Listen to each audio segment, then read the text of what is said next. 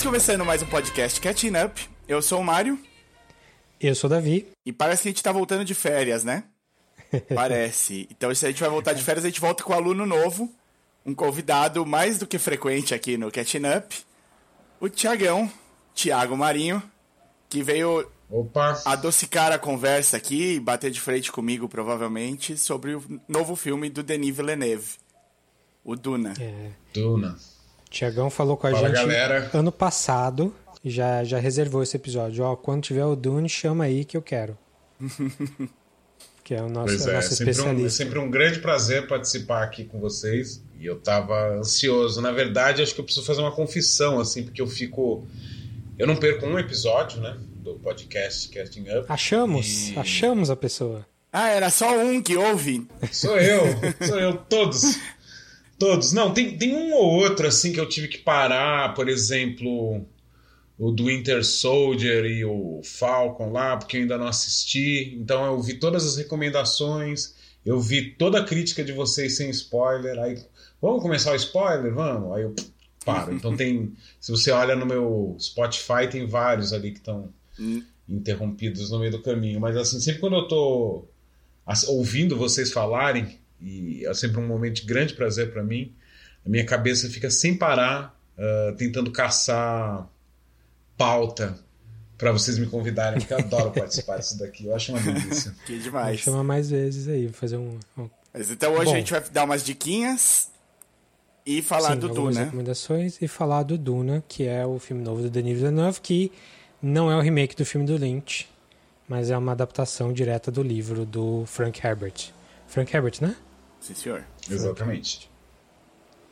Muito bem, aqui, se você não conhece o Catching Up ainda, a gente geralmente escolhe um tema, um filme recente e faz uma análise um pouco mais a fundo dele, sempre respeitando spoilers. Então, como a gente estava falando, sempre tem uma musiquinha de spoiler para dizer quando que vai começar a parte para quem não, para quem já assistiu. Se você não viu, você pode parar por ali. Você pode também olhar na descrição do episódio, que tem a minutagem tanto do, do, do spoiler como de tudo que a gente falou se a gente falou uma. Se a gente embromou na hora de falar alguma coisa, é, não entendeu muito bem que filme que a gente está falando, vai lá na, na descrição que está lá o link do MDB, tudo facinho para achar. Nessa toada eu queria fazer uma primeirinha recomendação que não é nem filme, nem série, nem nada. Vixe. Que é um aplicativinho de podcast. Eu tenho iPhone e eu sempre usei o podcast da Apple. E eu sempre sofri com podcast da Apple. Por quê? Porque, porque dá muito pau, muito pau. Acho que é o aplicativo da Apple que mais dá pau que eu já vi na minha vida. Aí eu resolvi, eu cansei, eu já tentei migrar outras vezes para outros aplicativos e um deles.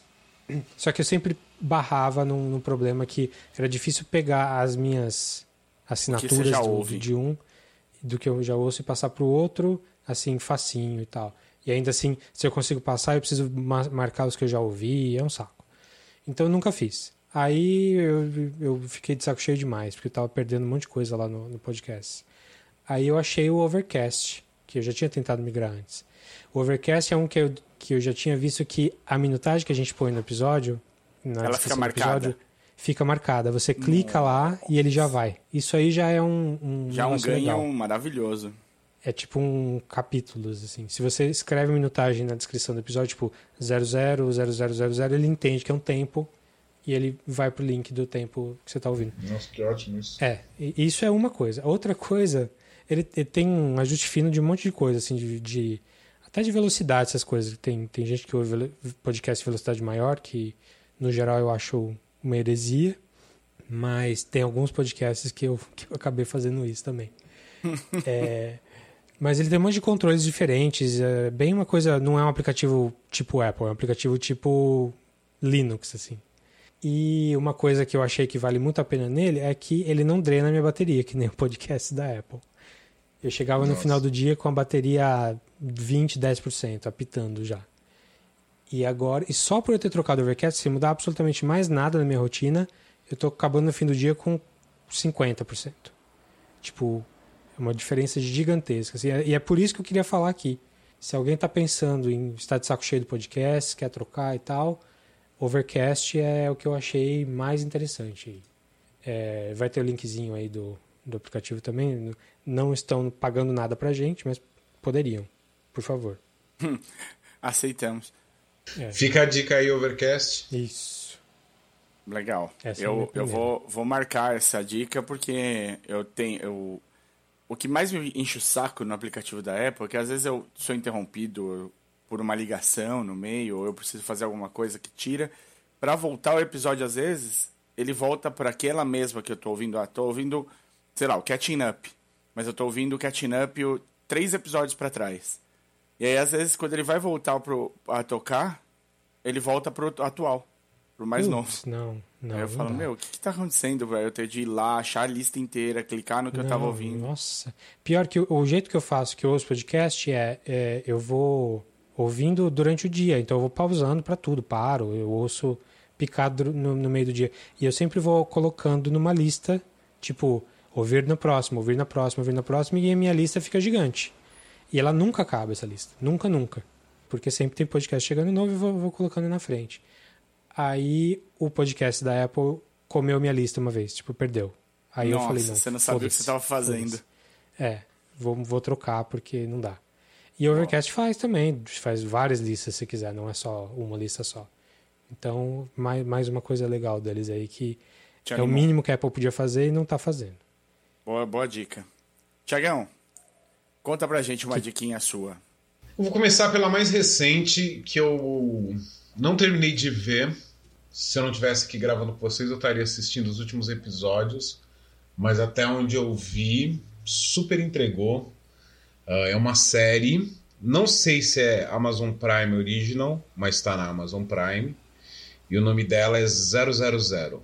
Ela é baseada num livro do Roberto Salvini, acho que é assim que fala o nome dele. É um jornalista italiano que ficou fez um trabalho, eu não sei se ele era infiltrado na máfia italiana, mas ele escreveu um grande livro super conhecido que é o Gomorra. É, Gomorra é super famoso, Gomorra, né? É, super famoso, tanto que ele, ele ninguém sabe onde ele vive hoje, ele vive sob outro nome e tal, porque a carta dele tá marcada, assim, né? E essa série é uma minissérie, são oito episódios. Eu tô no finalzinho do sexto, então praticamente falta o sete e o oito.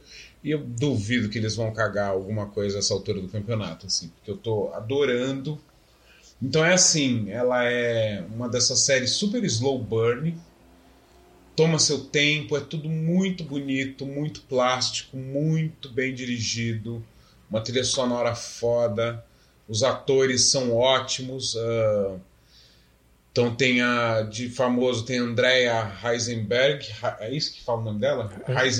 Heisenberg. Heisenberg é que tá no é que tá no Birdman. Mandy e no Mandy, exatamente. Do filme do filho do Cronenberg. Uh, que me sim, fugiu. exatamente. Aí ela apareceu primeiro lá naquele um filme com o Tom Cruise, que eles fazem um casal que vive num planeta. Puta, eu odeio aquele filme. É um filme super bacaninha, assim, bacaninha, um passatempo qualquer. Mas ela é uma, é uma, uma excelente atriz e o outro cara é um cara que assim, eu vou falar vocês não vão conhecer, vocês vão googar, vocês vão falar assim, não, a gente já viu ele em um monte de lugar, que é o Danny DeHaan. Danny ele... DeHaan fez o...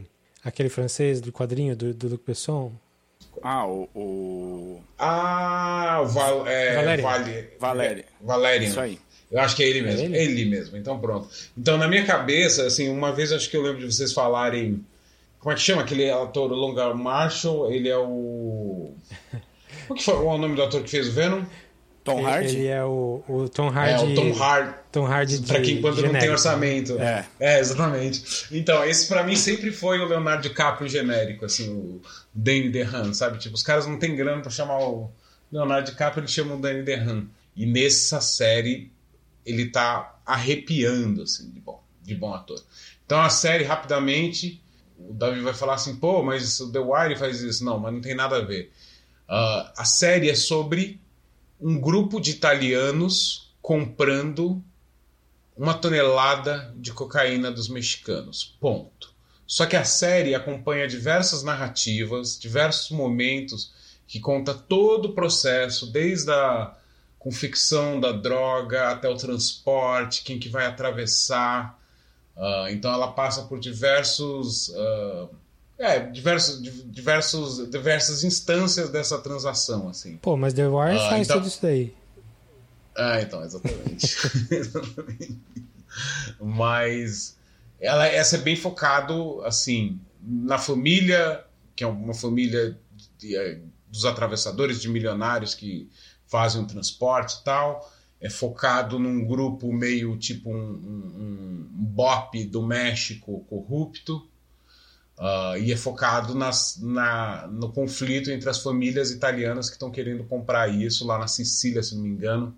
Mas assim, genial a série, ritmo lento, mas assim, entrega o tempo inteiro, assim. Se você vê com atenção, você vê que desde o primeiro episódio você fala assim, pô, tem alguma coisa aí, gostei muito. Legal. Pô, tem o Gabriel então, Byrne essa é a minha primeira dica. Ah, é, Gabriel Byrne é o, é o, é o pai dos, do, desses dois irmãos, que é a Andrea e o Dane. Saudade hum. do Gabriel Byrne. E Sim. Fico feliz dele estar tá vivo e alguém tá pagando as contas dele. Muito bem, então 000 tá na Amazon, Amazon Prime. Prime. Amazon Prime. Já é adicionei da, aqui a lista. Sky, Sky Channel. E Channel, eh, Channel Plus lá, o, o, canal francês. Francês. Muito bem tinha algumas, algumas produções esse ano que eu tava muito animado para ver. Tipo, realmente manteve o ano assim, não, não, eu tenho que ficar vivo até sair tal coisa, depois tranquilo. E eu fui meio. Eu tomei algumas bolas atravessadas com as coisas que eu tava mais empolgado esse ano. Essa é uma produção que eu sabia que. Eu fiquei sabendo que ia sair, acho que em quase um ano também. Eu fiquei bem animado, que é o The Problem, do Jon Stewart, que hum. a Apple TV Plus fez eu acostumei a assistir o Jon Stewart no Daily Show e passei tranquilamente por Trevor Noah apresentando, mas acostumei com aquele jeito do Jon Stewart de falar das coisas. O Trevor é, um, é uma, uma, outra coisa, não é não seguiu o mesmo caminho e hoje em dia o programa tem a cara do Trevor Noah e não tem mais o, o, o jeito do Jon Stewart de fazer. Você, algum de vocês continua acompanhando o The Daily Show? Trevor Noah não, só, nunca só que aparece tipo nunca acompanhei. em mídias sociais assim. Mas eu é. parei de acompanhar, sei lá, um ano depois que, que ele começou. Ele começou, né? Já é, uma, já é um programa diferente do que era. E esse do Jon Stewart, ele é um pouco diferente também do, do que eu esperava do Jon Stewart, mas está muito, muito bem produzido. O Jon Stewart, ele tá fazendo um programa com um tema só por episódio. Os episódios saem devagar também. É, acho que é um por semana, mas às vezes eu tenho a impressão que é, é menos ainda do que um por semana. E ele trata de, do, de um assunto com mais profundidade. Ele vai, ele discute, ele traz convidados para falar desse tema e ele vai entrevistar alguém relacionado a esse tema. E ele mostra muito um, um outro lado da, da pré-produção, deles preparando. E a parte de humor, que antes era uma coisa super comum com o John Stewart, fica mais na pré-produção, na parte que ele está conversando com os, os outros roteiristas, com os produtores e tal. Ali ele faz mais comédia. No resto, o assunto é sempre muito sério, muito pesado, envolve vida das pessoas, envolve o jeito que as coisas são resolvidas e quais são as opções. E aí, tendo em vista tudo que se acompanhou nos dois primeiros blocos do programa, onde ele destrincha o problema e mostra a realidade das pessoas que vivem com esse problema, ele vai atrás de quem é responsável por esse problema ainda existir e cobra explicação. E põe a pessoa de frente para tentar se, se responder o que poderá ser feito. No geral, ele não sai com nada de muito útil, mas o, é um programa muito bem estruturadinho, é muito bem gravado. Acho que a, a Apple TV Plus já se mostrou né, como produtora muito capaz de, de qualidade. Os caras põem dinheiro nas coisas, né? Põe Tudo dinheiro. sai bonito. É. O, não dá para falar mal de acabamento, de fotografia, de iluminação, de nada. Então, é um programa, é um programa mais denso, é mais pesado do que um daily show, mas eu tô achando legal, tô gostando. Ele é um Last Week Tonight, só que sem, sem muita piada. Sem muita piada, sem o ritmo do John Oliver, assim. Tô vendo aqui o, o IMDB, o, a resenha de, do, da série é... John é um viajante do tempo do ano 2332, onde política é coisa do passado. Escassez de comida virou abundância e o almirante Stuart precisa voltar para o ano 2021 para manter seu destino futuro como o líder da Terra. É, é, isso é só piada do IMDB ou tem alguma coisa disso? Eu acho série? que é só piada do IMDB. Eu não vi nada desde o primeiro episódio. Eu tô até um pouco em choque com o que você tá falando. Tá no IMDB isso. tá, o link é isso Legal, aí. divertido, divertido. Engraçadinhos. Legal, eu gosto muito do Jon Stewart, mas eu acabei não, não começando esse, essa, essa temporada nova aí dele, desse programa novo, porque pareceu pesado demais, assim. É. Eu ouvi também que não tinha humor. E aí o primeiro episódio era sobre os bombeiros, que é aquela causa que ele tem há muitos anos, né? É, ele, é, na verdade, é mais militar o primeiro episódio. Militar. É. Como É, está acabei- sendo. Como eles estão encarando, o que, que eles fazem, como o militar é abandonado depois do. É, veterano, não, não Isso, bombeiro, é. veteranos. É uma causa que ele tem. Aí eu acabei não entrando, assim, mas é, acredito que eu vá ver em algum momento. O cara é bom. Não, va- vale a pena, vale a pena.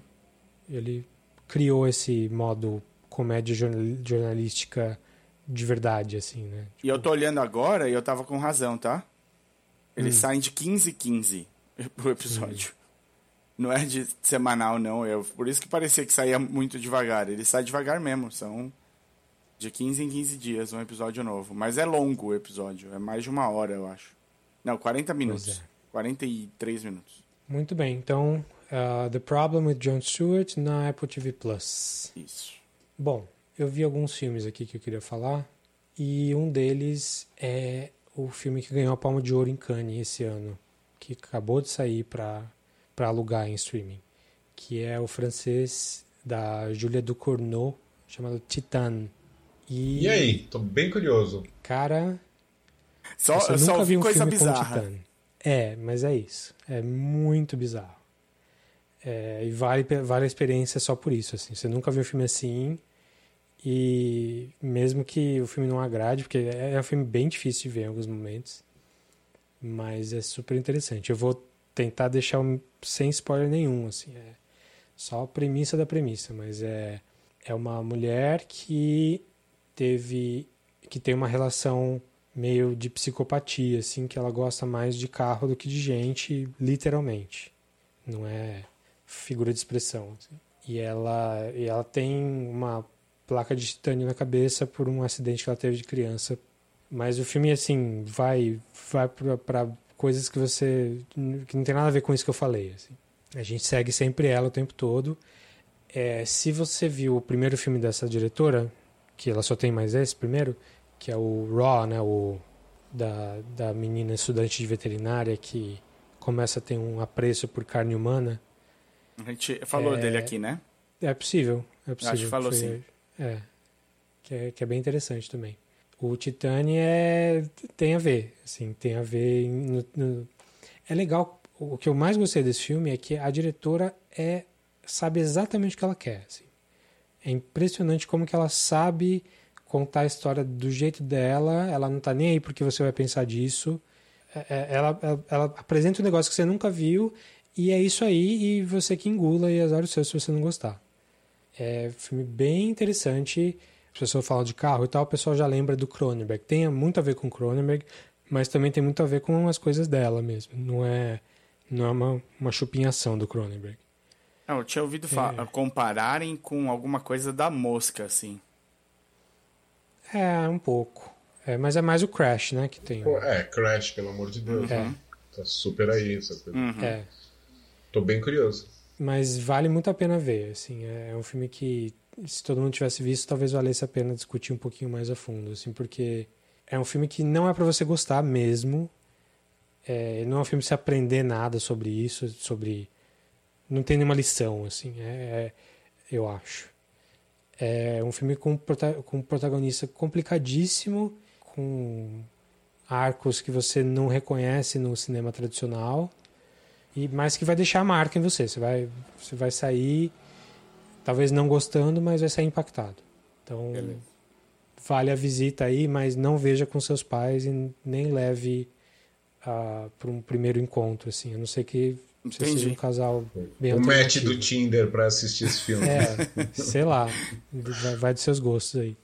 Mas é Titan, da Julia Ducournau, ou alguma coisa assim. Que ganhou a Palma de Ouro e saiu para alugar nas, nos, no digital. Aí logo mais deve estar em algum. Não sei se vai estar em algum streaming, né? Porque Filme grande francês assim, não sei se vai para streaming. Mas fiquem de olho aí, Titane. Tiagão, você tem mais um? Legal. Tenho. Uh, já que falamos da Apple TV, gostaria de recomendar aqui o. Eu fiquei com dúvida agora se o nome é All the Mankind ou For All the Mankind. For All the Mankind. For all, man, for all, For all mankind. For All, the man... For all Mankind, perfeito. For All Mankind. Meu, é uma série que eu fui ver sem esperar nada. Eu, eu caí de cabeça agora na Apple TV, né? Aquele esqueminha de você alugar. Eu transformei minha Globoplay em ter todos os canais GNT, não sei o que, tarara, pra gente cancelar nossa TV a cabo. Boa. E aí ele te dá três meses de Apple TV de graça. E tô adorando, assim, é um catálogo pequeno, mas como vocês falaram, assim, né? Tudo que eles fazem, pelo menos eles eles fazem com bastante atenção e investem bastante. Assim, não quer dizer que tudo é bom, Não. né? Até muito pelo contrário, Sim. mas mas pelo menos eles fazem com cuidado as coisas ali. Ah, e essa série, então, a, a premissa assim dos primeiros 10 minutos do primeiro episódio ah, é o seguinte: o homem chega à Lua, só que no caso é um homem russo que chega à Lua e não um americano, o primeiro homem a pisar na Lua.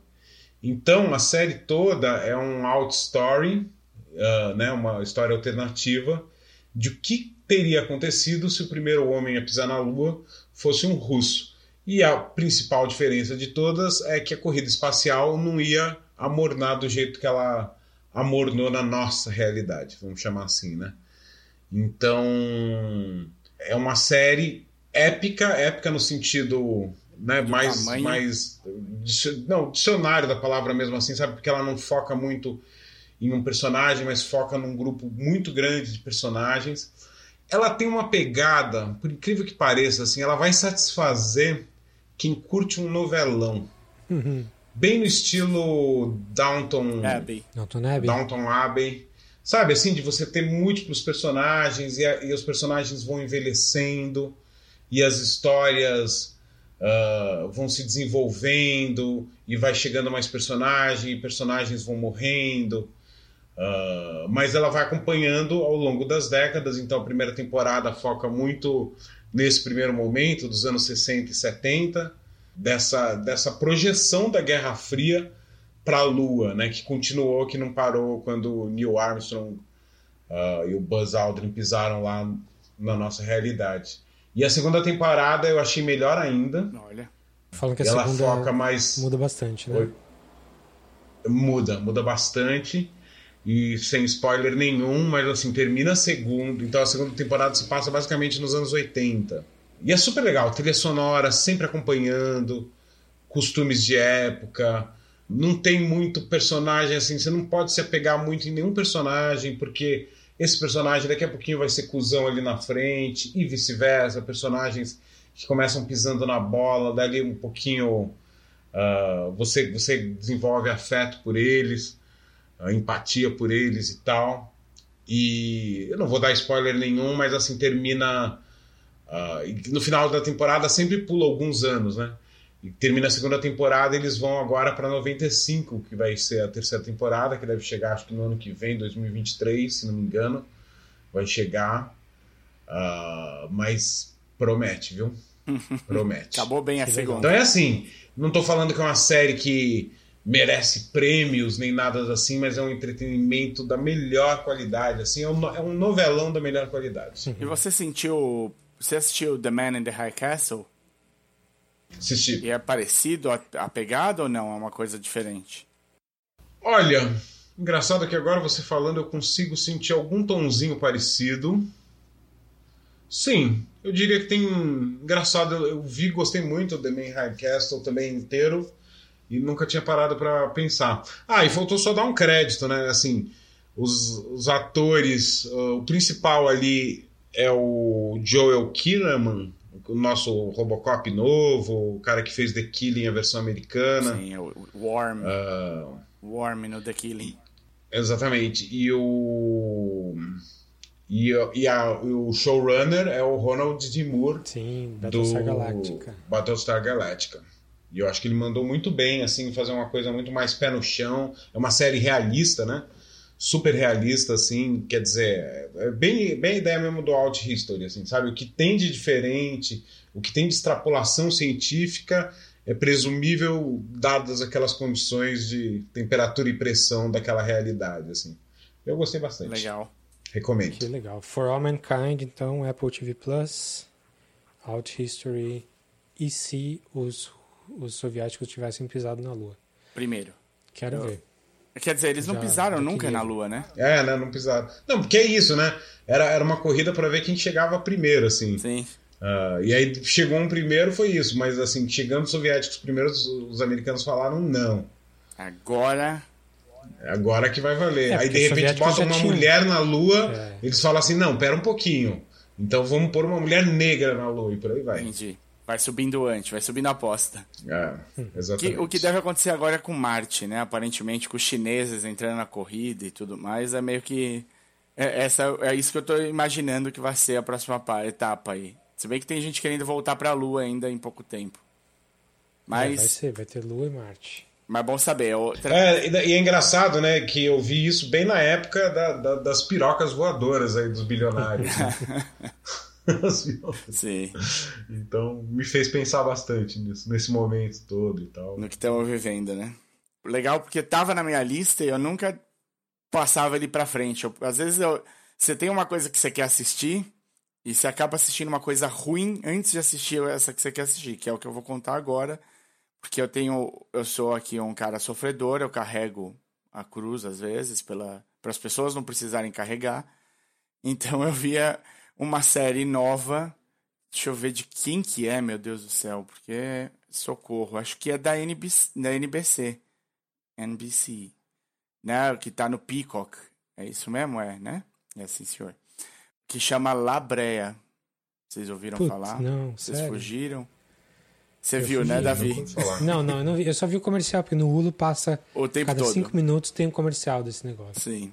E eu vou já é mais uma ajudar- daquelas séries, a minha impressão sem ter visto, né? Tá. É mais uma daquelas séries que pegou carona no Lost em 2007. Só que tá fazendo essa carona em 2021 e a mesma carona. Ele, tipo. socorro. É ruim. Assim, eu já adianto. Vou, vou começar já de cara, tranquilizando a todos. Ela é ruim. A ideia até que é. que me, animar, me animou pra dar uma olhada, mas é. É assim, depressivo. Assim, o, o Tiagão usou o termo novela pro sentido de focar nos personagens, né? De Múltiplas as narrativas. narrativas, isso, desenvolvimento e tal. Não, ele, ele é novelão daquele tipo produzido na Record, assim, com mutantes no nível. Então, o, é uma coisa mais. ma- mais pior de ruim. É um, ba- Labrama- basicamente assim. Quer falar? Vai. Vamos Não, não, falar não, aí? não sei. Só sei que é uma região de Los Angeles. Isso, e na é uma série abre um de... buraco gigante ali, teoricamente para uma outra, para um outro mundo. É, mais ou menos isso. O, é uma. Eles, La Brea é uma região de Los Angeles, que tem bastante trânsito, tem um monte de coisa, é uma região bem conhecida. E, Tem os postos de piche, né? é, e eles têm. Do nada acontece, começa a co- a acontecer um terremoto e abre um buraco imenso. Só que fundo desse buraco tem uma luz esverdeada estranha. O, quem estava passando por ali, no trânsito e tal, cai, despenca por esse buraco. E quem e algumas pessoas conseguem se salvar, percebem o que está acontecendo, o buraco tá porque o buraco não começa do tamanho, né, gigante logo de cara, ele vai abrindo, né? Ele começa a abrir e comer tudo que está em volta. Então, algumas pessoas conseguem pular, fugir dali e tudo mais.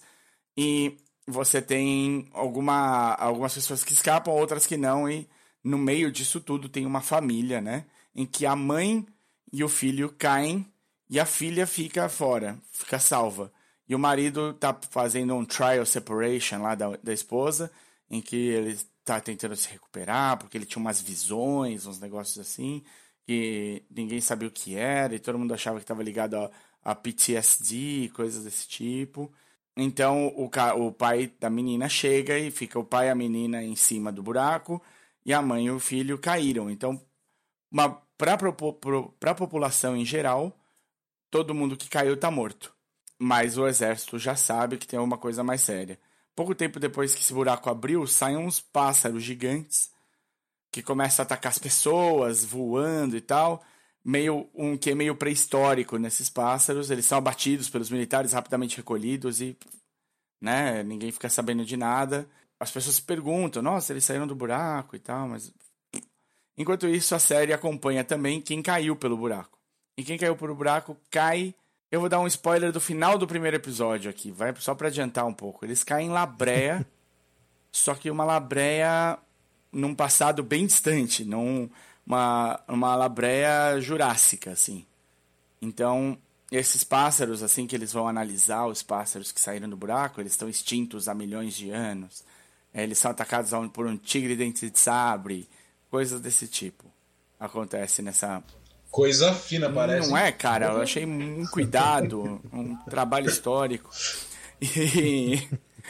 Então, assim, muita emoção, personagens colocados ali no, nos seus extremos. Um, do, um dos atores principais, que é o senhor faz tudo, o cara é médico e é ex-militar. Então é o cara que não pode morrer, né? É o sujeito que você tem de manter vivo e caiu pelo buraco. É o. Jack do Lost. É o Jack do Lost é um cara que fazia Chicago PD, que chama John Seda. E os dois, o casal principal, uma é a Natalie, Natalie Zea, que acho que fez Justified, fez The Shield, fez umas coisas assim. E o outro Sim. é o Eowyn Mackin, que eu nunca tinha ouvido falar, que fez... Ele... Eu jurava que esse cara era o cara que fez Game of Thrones. É, é, que tem o mesmo. Tô vendo aqui, parece, mas não é. Não. Mas não é, é mais um genérico. É, ele fez The Night Shift, fez Night Flyers, fez um dos filmes do Resident Evil. Mas é isso aí. Então, se puderem, fujam. Se vocês tiverem, assim, muita vontade de sofrer, que nem eu. Mas tá passando no Brasil em algum lugar? Não tá, né? Acho que ainda não, mas eu não duvido. Mas vai, né? Esse vai. tipo de porcaria sempre Eles adoram, adoram, vai chegar. Você prepara ali, vai estar tá na AXN quase com certeza. Mas é isso, chama Labrea da, da NBC. Uma coisa bonita, fina. Muito bem. Bom, eu vou falar de um. Vou mudar de marcha aqui, vou falar de um podcast. Que eu acompanhei os 10 episódios, podcast brasileiro, de um canal, de um site chamado Overloader, que é de videogames, que é, é publicado pelo B9 que se chama Primeiro Contato, que é uma investigação muito bem feita, trabalho jornalístico assim super legal, super completinho, com muitas entrevistas de como que os computadores chegaram no Brasil nos anos 80 e 90 e da relação das pessoas com, com computadores nessa época e das questões econômicas como a reserva de mercado da, da, da era pré-color que impediram que a tecnologia chegasse aqui e fizeram com que aqui tivesse um monte de clone de coisas de fora e depois com a abertura de mercado, que a merda que deu também, e investigando companhias tipo a Abrasoft, que, que fez aí, uh, que trouxe tipo jogo de, de PC para pra galera assim em português. Tem episódio que é só sobre dublagem, adaptação, tem entrevista com um monte de gente de um monte de empresa, com jornalista. É assim, um trabalho super legal. Ele vai até mais ou menos começo do ano 2000, assim, em termos históricos, mas tem repercussões também de hoje em dia. É, e foi um, uma série que eu fui acompanhando por essas 10 semanas, assim, querendo ouvir mais cada vez que acabava. Muito porque eu tenho a idade meio certa ali. Talvez seja até um pouco novo, porque eu era adolescente nos no meio dos anos 90 ali, quando quando essas coisas estavam chegando, quando a internet estava chegando. E eu vivi muito dessas, dessas histórias, ou então eu fui colocado nesse meio onde essas histórias, tipo, porque que tinha o, o clone do Nintendinho e não tinha o Nintendinho original. Porque que tinha clone da, da Apple. E, é, tinha o Phantom System e tal. É, e ali ele, ele meio que investiga mesmo, tipo, explica como é que foi, por que que foi. Ele pega desde lá de trás, antes dos anos 80, quando começa a chegar Commodore, essas coisas. Sim. Sim, começa no, no fim dos 70, assim, mais, mais ou menos. Legal. Nossa, interessante. É... O pessoal da IBM deve estar tá animadíssimo. IBM era a nossa Dell nessa época. É, quem faz a produção toda, assim, em termos de, de, de, de, roteiro, entrevista e tal, é um cara chamado Henrique Sampaio, que eu não conhecia, mas já, já curti. O cara muito bom. Então, assim, se você tem interesse em tecnologia, história da tecnologia, está ouvindo em português é porque tem interesse no Brasil, vai, porque é super legal, assim, é, são, são 10 episódios fascinantes, assim. Chama Primeiro Contato, é do, do B9, e eu vou botar o link aqui no, no podcast também. E aí, que mais? Temos mais? Eu tenho, eu tenho só mais uma dica ruim para vocês se afastarem, então eu vou falar muito rápido. Hum. Tem uma série da Amazon, a gente falou super bem aqui, da, não é da Amazon não, é da Apple TV Plus, né? Falamos super bem das produções. Essa não tá, não é diferente, é super bem feita a produção. Tem personagens interessantes, tem coisas que você vai querer acompanhar, e é por isso que eu tô aqui. Mas ela é meio fraquinha, que chama Invasion. Com Sam Neill, acho. É ah, eu ouvi falar. Hum. Falar. Ah, é, me interessou, justamente porque tem o Sam Neill, né? O cara do é. Jurassic Park, etc. É, então. É, ele tem é um papel. Ah, ele tem um papel duvidoso, complicado. Mas é isso, ele, tá, ele é um policial que está no, no seu último dia, no penúltimo dia antes de se aposentar.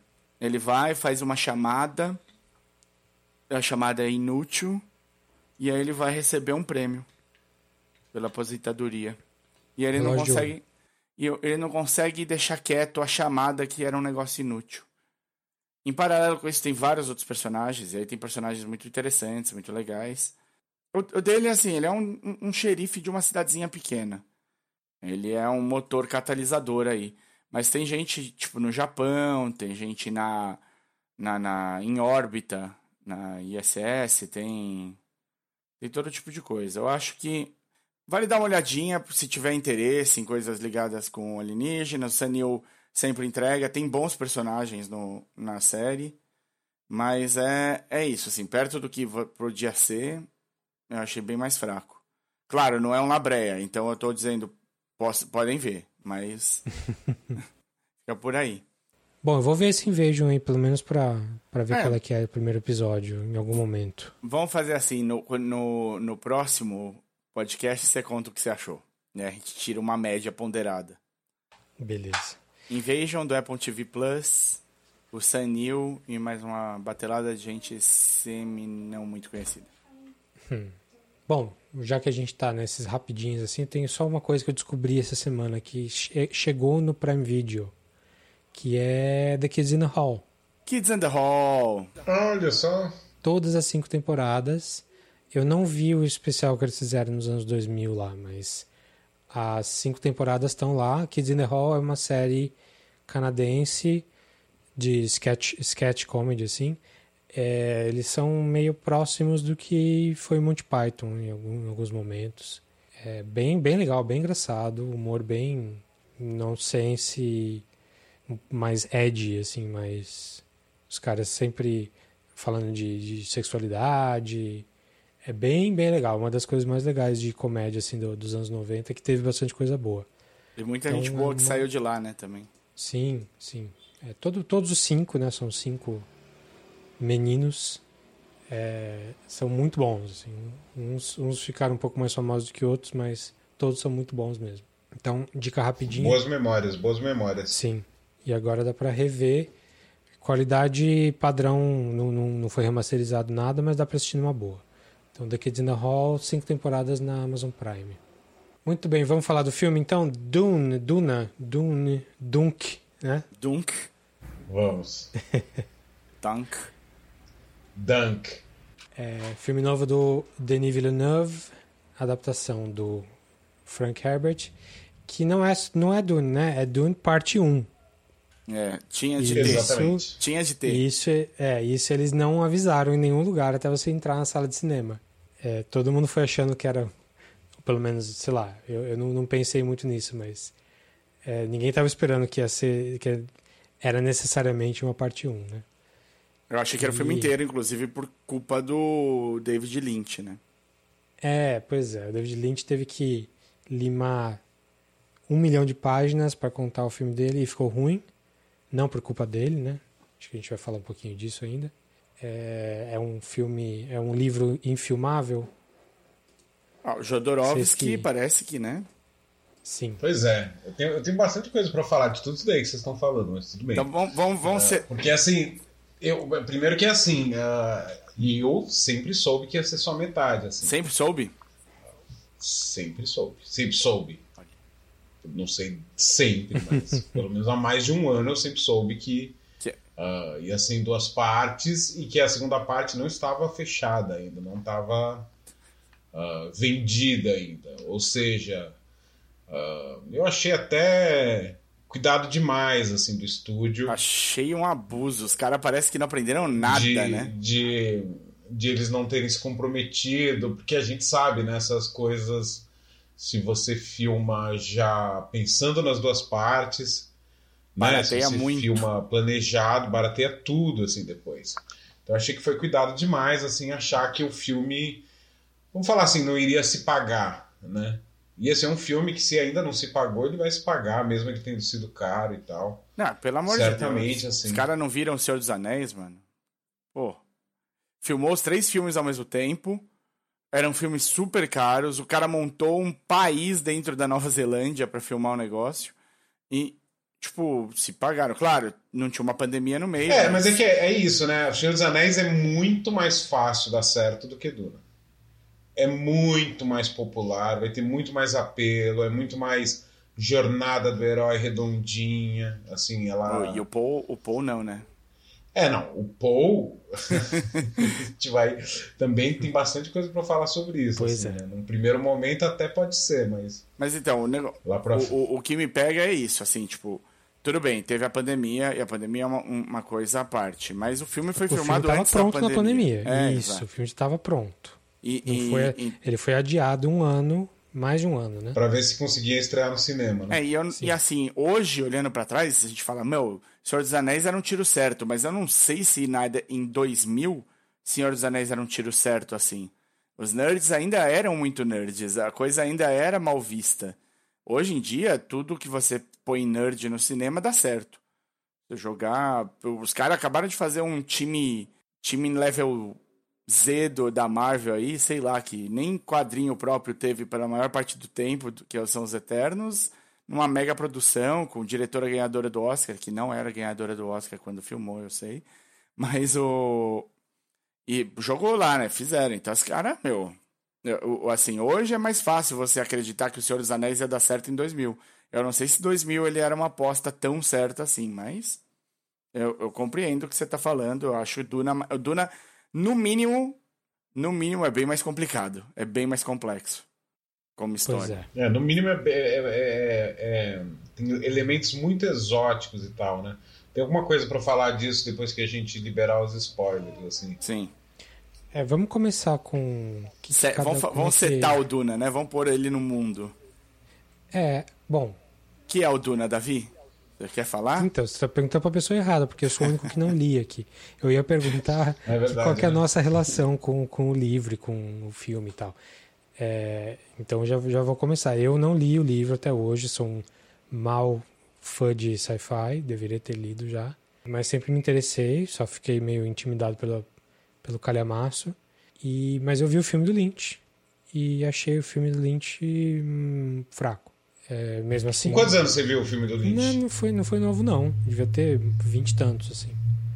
Não tinha visto.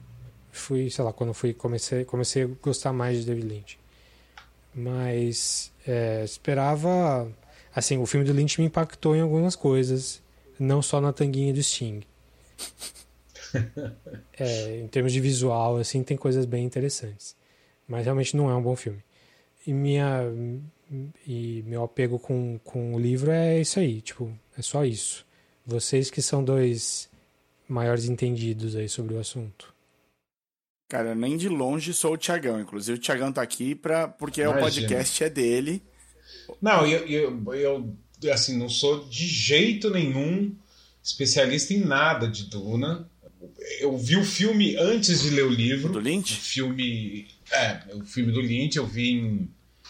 Eu devia ter uns 13 anos, 14 anos, e naquela época eu amei assim, o filme. Amei o filme. Sim, conforme eu fui amadurecendo, eu fui vendo que de fato é um filme que tem diversos problemas e principalmente depois que eu li o livro, o filme piorou para mim. Porque eu falei, putz, mas de onde que ele tirou isso? Para que, que ele fez essa escolha e não sei o que, tarará, tarará. Então, assim, eu acho que tem muita gente em muito lugar vai criticar umas coisas que são meio cringe uhum. do, do filme do David Lynch. Tem muita coisa cringe naquele filme que dá para dizer.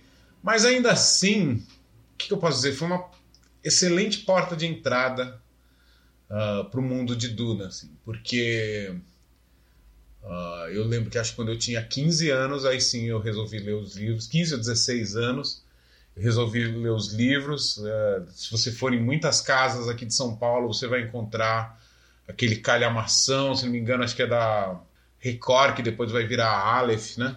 Editora Aleph.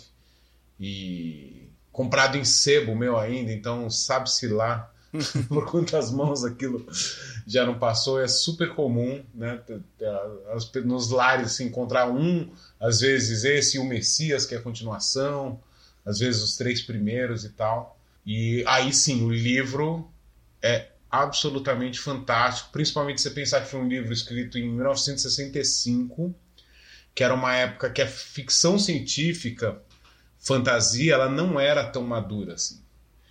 Então ele traz um monte de coisa que não existia naquela época, assim, de assim, conflitos geopolíticos, geopolíticos, não sei nem se dá para falar assim, porque a gente não está falando de um planeta só, né? Mas conflitos políticos, uh, uh, manipulação, camadas atrás de camadas, complexidades e muita coisa anticlimática, assim, é muito interessante isso, assim, como tem muita coisa que sei lá, num, num escritor menor, ele iria apresentar aquilo. Acho que isso também dá pra gente falar depois de, de liberar os spoilers. Vai ser melhor do que ficar tentando uh, me debater aqui para passar esse conceito sem poder falar de fato do que, que é. Mas assim, é um livro super maduro que vem na onda um pouco uh, da psicodelia da época, vem bastante na onda da crise do petróleo que estava começando a surgir ali naquele momento. Tem muitas camadas, tem uma dose muito grande de filosofia, de psicologia, uh, de ciências sociais. Então é, foi um livro super marcante, marcou muita coisa e hoje em dia a gente sabe o quanto que ele não influenciou tudo que veio depois, né, de ficção científica. Diga só para citar um exemplo, Star Wars a gente sabe de influência direta, inúmeras, inúmeras, inúmeras influências diretas que Duna teve uh, na criação da história de Star Wars e tal.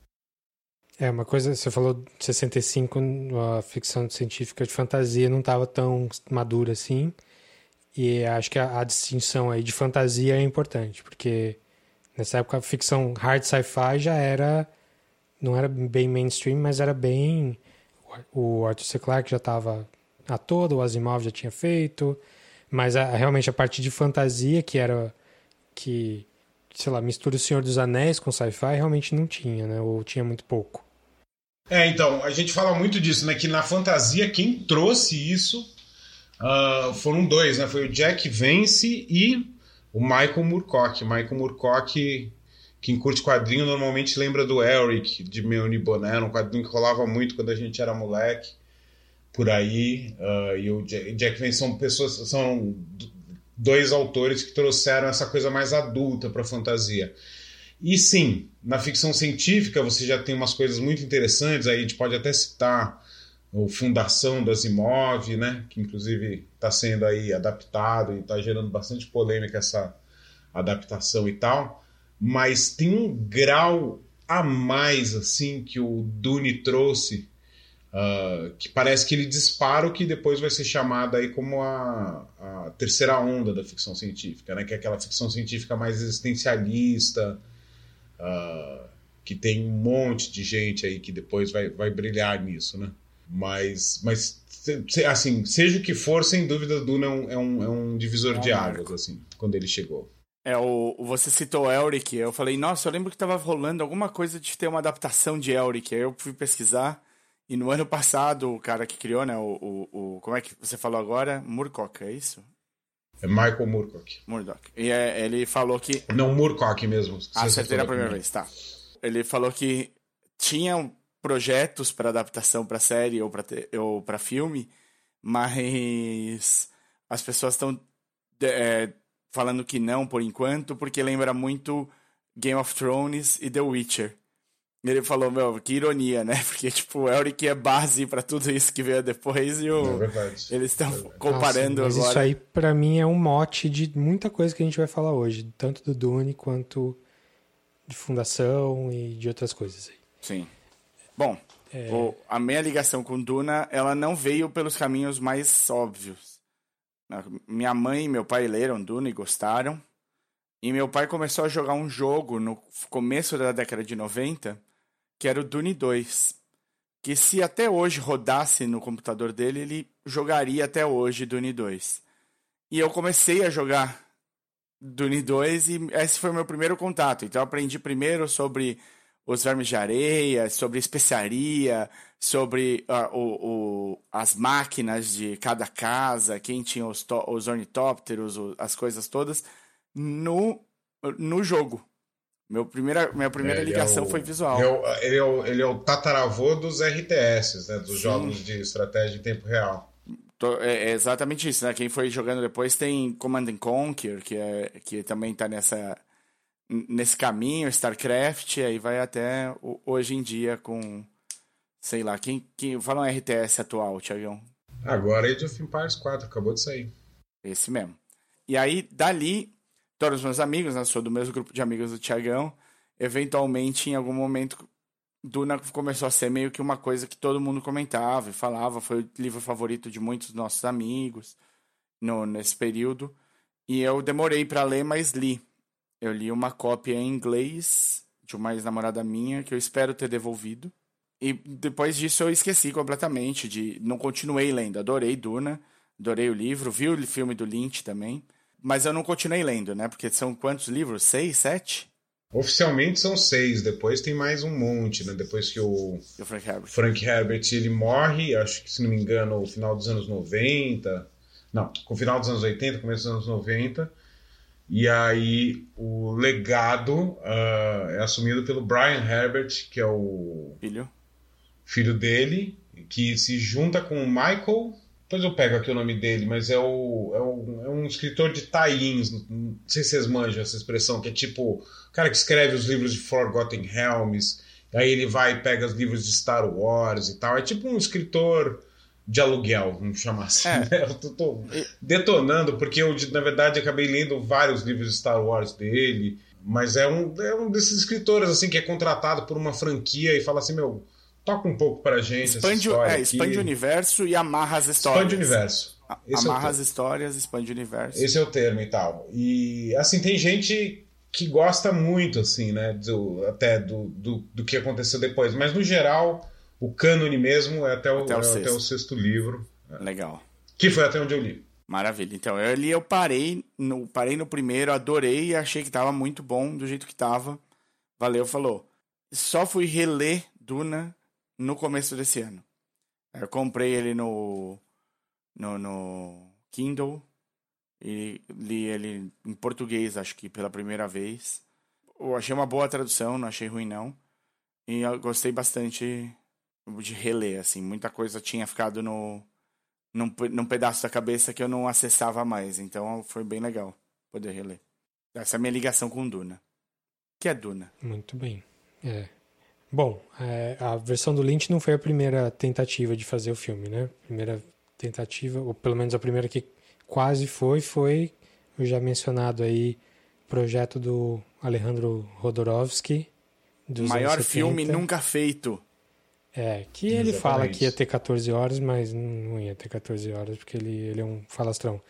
É, mas um falastrão bem criativo, bem interessante. Mas foi o filme que ia juntar uma galera do tipo trilha sonora do Pink Floyd, é, arte do Dali.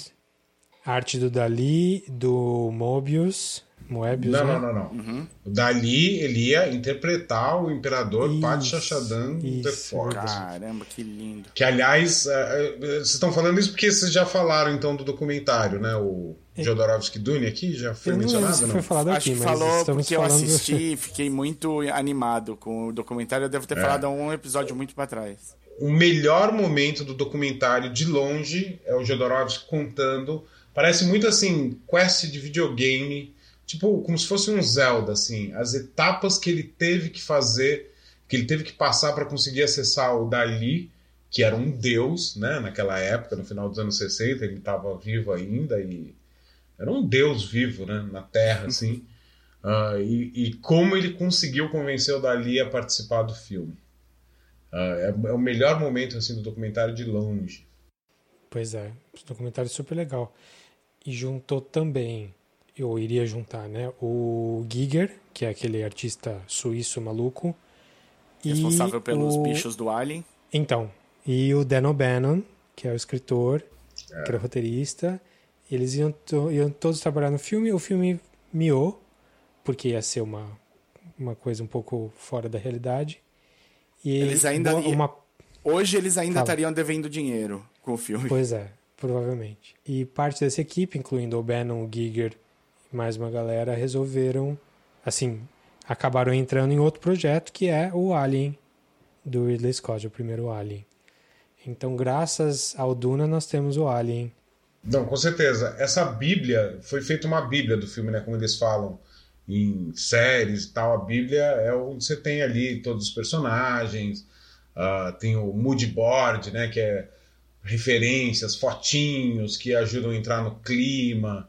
Uh, tem o roteiro em si e desenhos de produção, né, de, sketches da direção de arte e tudo mais. A Bíblia do Duna rodou muito nos anos uh, quando conforme o filme foi perdendo força de ser concretizado, ela começou a circular bastante e passou inclusive pela mão uh, de alguém envolvido ali no Star Wars, tanto que muito do visual dos Stormtroopers e do Darth Vader são atribuídos a alguns sketches que o Moebius chegou a fazer. O Moebius ia ser o diretor de arte, né, como foi mencionado.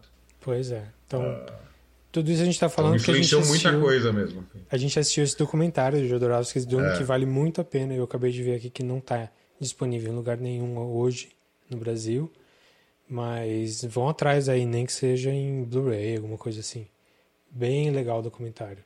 Nem que seja no streaming do seu torrent. É, se virem aí.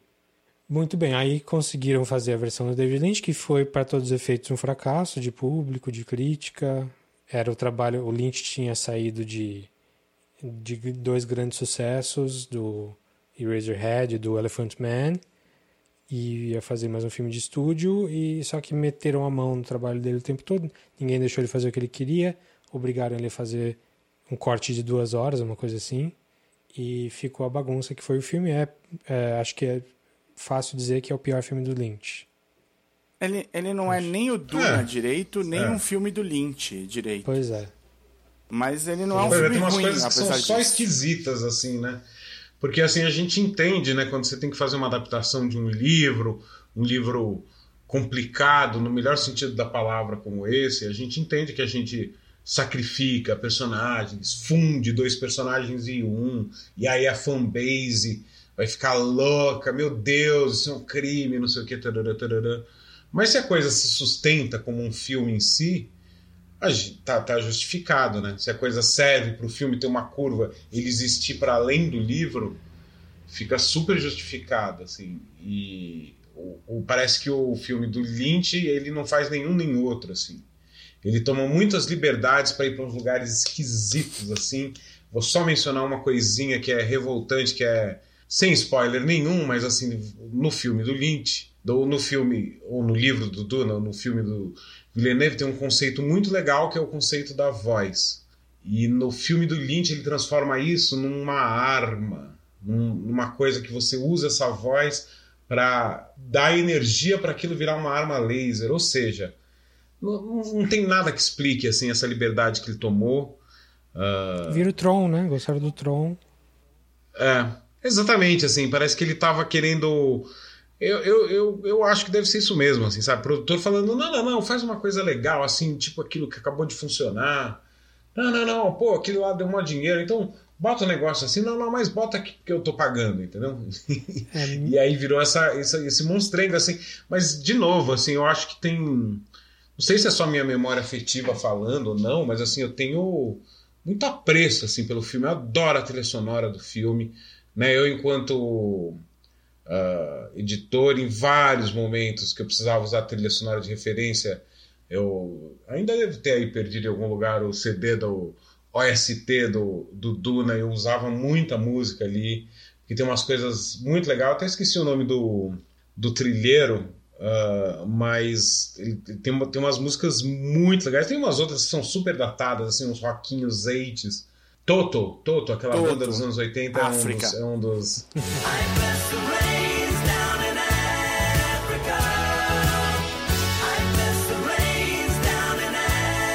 É um dos... estava envolvido na trilha, mas tem coisas muito legais no filme. O elenco todo, ele tem gente, nomes de muito peso da época, principalmente nomes não americanos. Isso foi, uh, isso era muito legal mesmo do, do é, elenco. Os nomes europeus que entraram eram muito legais. Pô, Max von Sydow, né, fazendo Lit Kynes, um monte de gente legal. O Sting fazendo o Fade, Fade Rauta. Uh, tinha bastante gente legal ali naquele filme, né? Ah, foi o filme que surgiu a Alicia Witt, que depois virou uma, né? uma queridinha cult. Ela era uma. Ela tinha acho que 7, 8 anos. Quem não sabe dela, ela é uma menina superdotada e no filme ela faz também um personagem superdotado, assim, né? Uma, uma criança prodígio. Então tem, tem muita coisa legal assim no filme, mas tem muita, muita coisa ruim, sem dúvida. E quem se deu muito bem por causa desse filme, imagino eu, é o Kyle MacLachlan, né? Fala aí o nome. Pois é, virou, virou o alter ego do David Lynch, né? Em e... Uma dúzia de produções. Aí. Esse não perdeu mais trabalho depois. Sim, foi uma coisa boa pro Lynch foi ter encontrado ele, trabalhado com ele diretamente. Sim. Muito bem, então aí esse filme ficou infilmável, o livro continuou infilmável por mais 25, 30 anos aí, até que a, o cara que estava pegando umas adaptações que ninguém sabia que queria e fazendo direito, que é o Denis Villeneuve, foi encaixado aí como diretor do projeto novo, do remake do, do livro. Villeneuve tinha, fe, tinha vindo do, do, do Blade Runner 2049, que nós gostamos muito. Acho que tá quase unânime aqui, né? E Chegada também. O cara do Arrival, que é maravilhoso. Não é um diretor que eu gosto de tudo que ele faz, mas conforme eu vou vendo as coisas dele, eu viro mais fã cada dia, assim. Até do trabalho antigo. Acho que é porque eu comecei a ver nos filmes dele que eu não gostei. Eu comecei com Sicário, que muita gente gosta e eu não gosto. Aí Prisoners, que muita gente adora e eu detesto. Todos os outros que eu vi, o cara é foda, o cara é bom mesmo. Ah, só uma curiosidade, a minha primeira dica no meu primeiro episódio que eu participei do podcast Catching Up foi Incendies. Ah, pois é. Que é um filme maravilhoso dele. Maravilhoso que ele fez quando ele ainda estava no Canadá. Que uh, baseado vi. numa peça de teatro. É lindo de morrer esse filme. É, eu vi só no passado. E realmente Olha é só. poderosíssimo. Tem aquela abertura com música do Radiohead, que é impressionante. Nossa, é a coisa mais linda aquela abertura. É.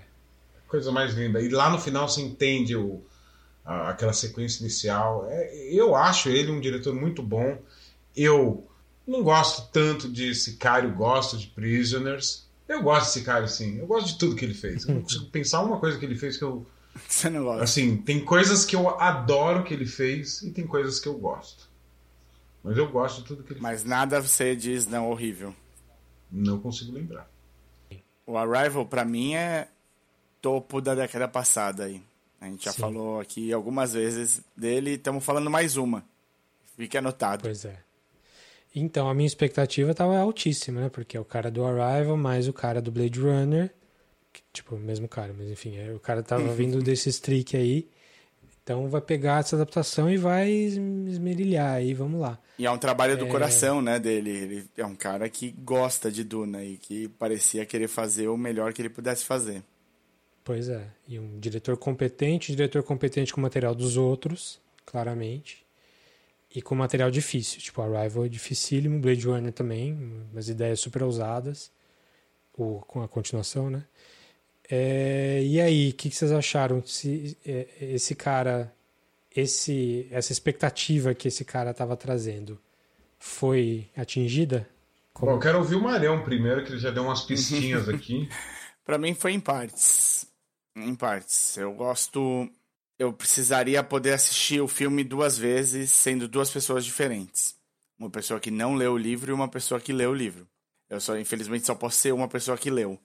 Então, o, a minha expectativa era alta por, por algumas coisas que eu acho super legais no livro e que ele preferiu não tocar. O trabalho que ele fez, as escolhas que ele fez, ele fez tudo, tudo nesse sentido, ele mandou muito, muito bem. Dito isso, eu não entendi porque ele deixou certas coisas de fora. E essas coisas, para mim, fizeram falta. Por isso que a minha relação com o filme é, é um filme que eu acho excelente. Ele é um filme muito bom. Onde ele se propõe a fazer, ele é incrível. Então, de, de fotografia, figurino, os espaços, né? Ele fez tudo real ali. Todos os, os lugares que foram filmados eram... Se tiveram, sei lá, três cenas com tela verde, foi muito, assim. Não, deve ter mais, agora que eu tô pensando. Tem umas sequências que precisariam um pouquinho de tela verde. Mas é muito pequeno o, o, para um filme dessa proporção, desse tamanho, o cara construir todos os cenários é uma loucura. E todos os atores, para mim, acho que dos casts mais certos que podiam ser feitos, é, com o que tinha, o que se tem disponível aí no mercado. E o, todos super entregaram. Então, assim, o trabalho é excelente nisso tudo. A minha, o meu desconforto é com opções do diretor. Mas aí é, um debate outro para se ter. Certo. E você, Tiagão? Como é que você encara? Bom, eu uh, adorei. Adorei, assim. Porque é isso, assim, eu sei o quão difícil é eu consigo imaginar o quão difícil é adaptar. E não é das coisas mais difíceis. Eu acho, por exemplo, a chegada é mais difícil de adaptar do que Duna. Eu acho também. Duna tem, tem, tem, tem uma curva muito mais fácil. Sim, tem bastante detalhe, tem muita coisa que é deixado de fora. Ah, se fosse uma série, ia ter tido tempo para entrar em diversos detalhes e tal. E a gente vai falar sobre esses detalhes aí depois do spoiler. Inclusive tem uma série, depois... né?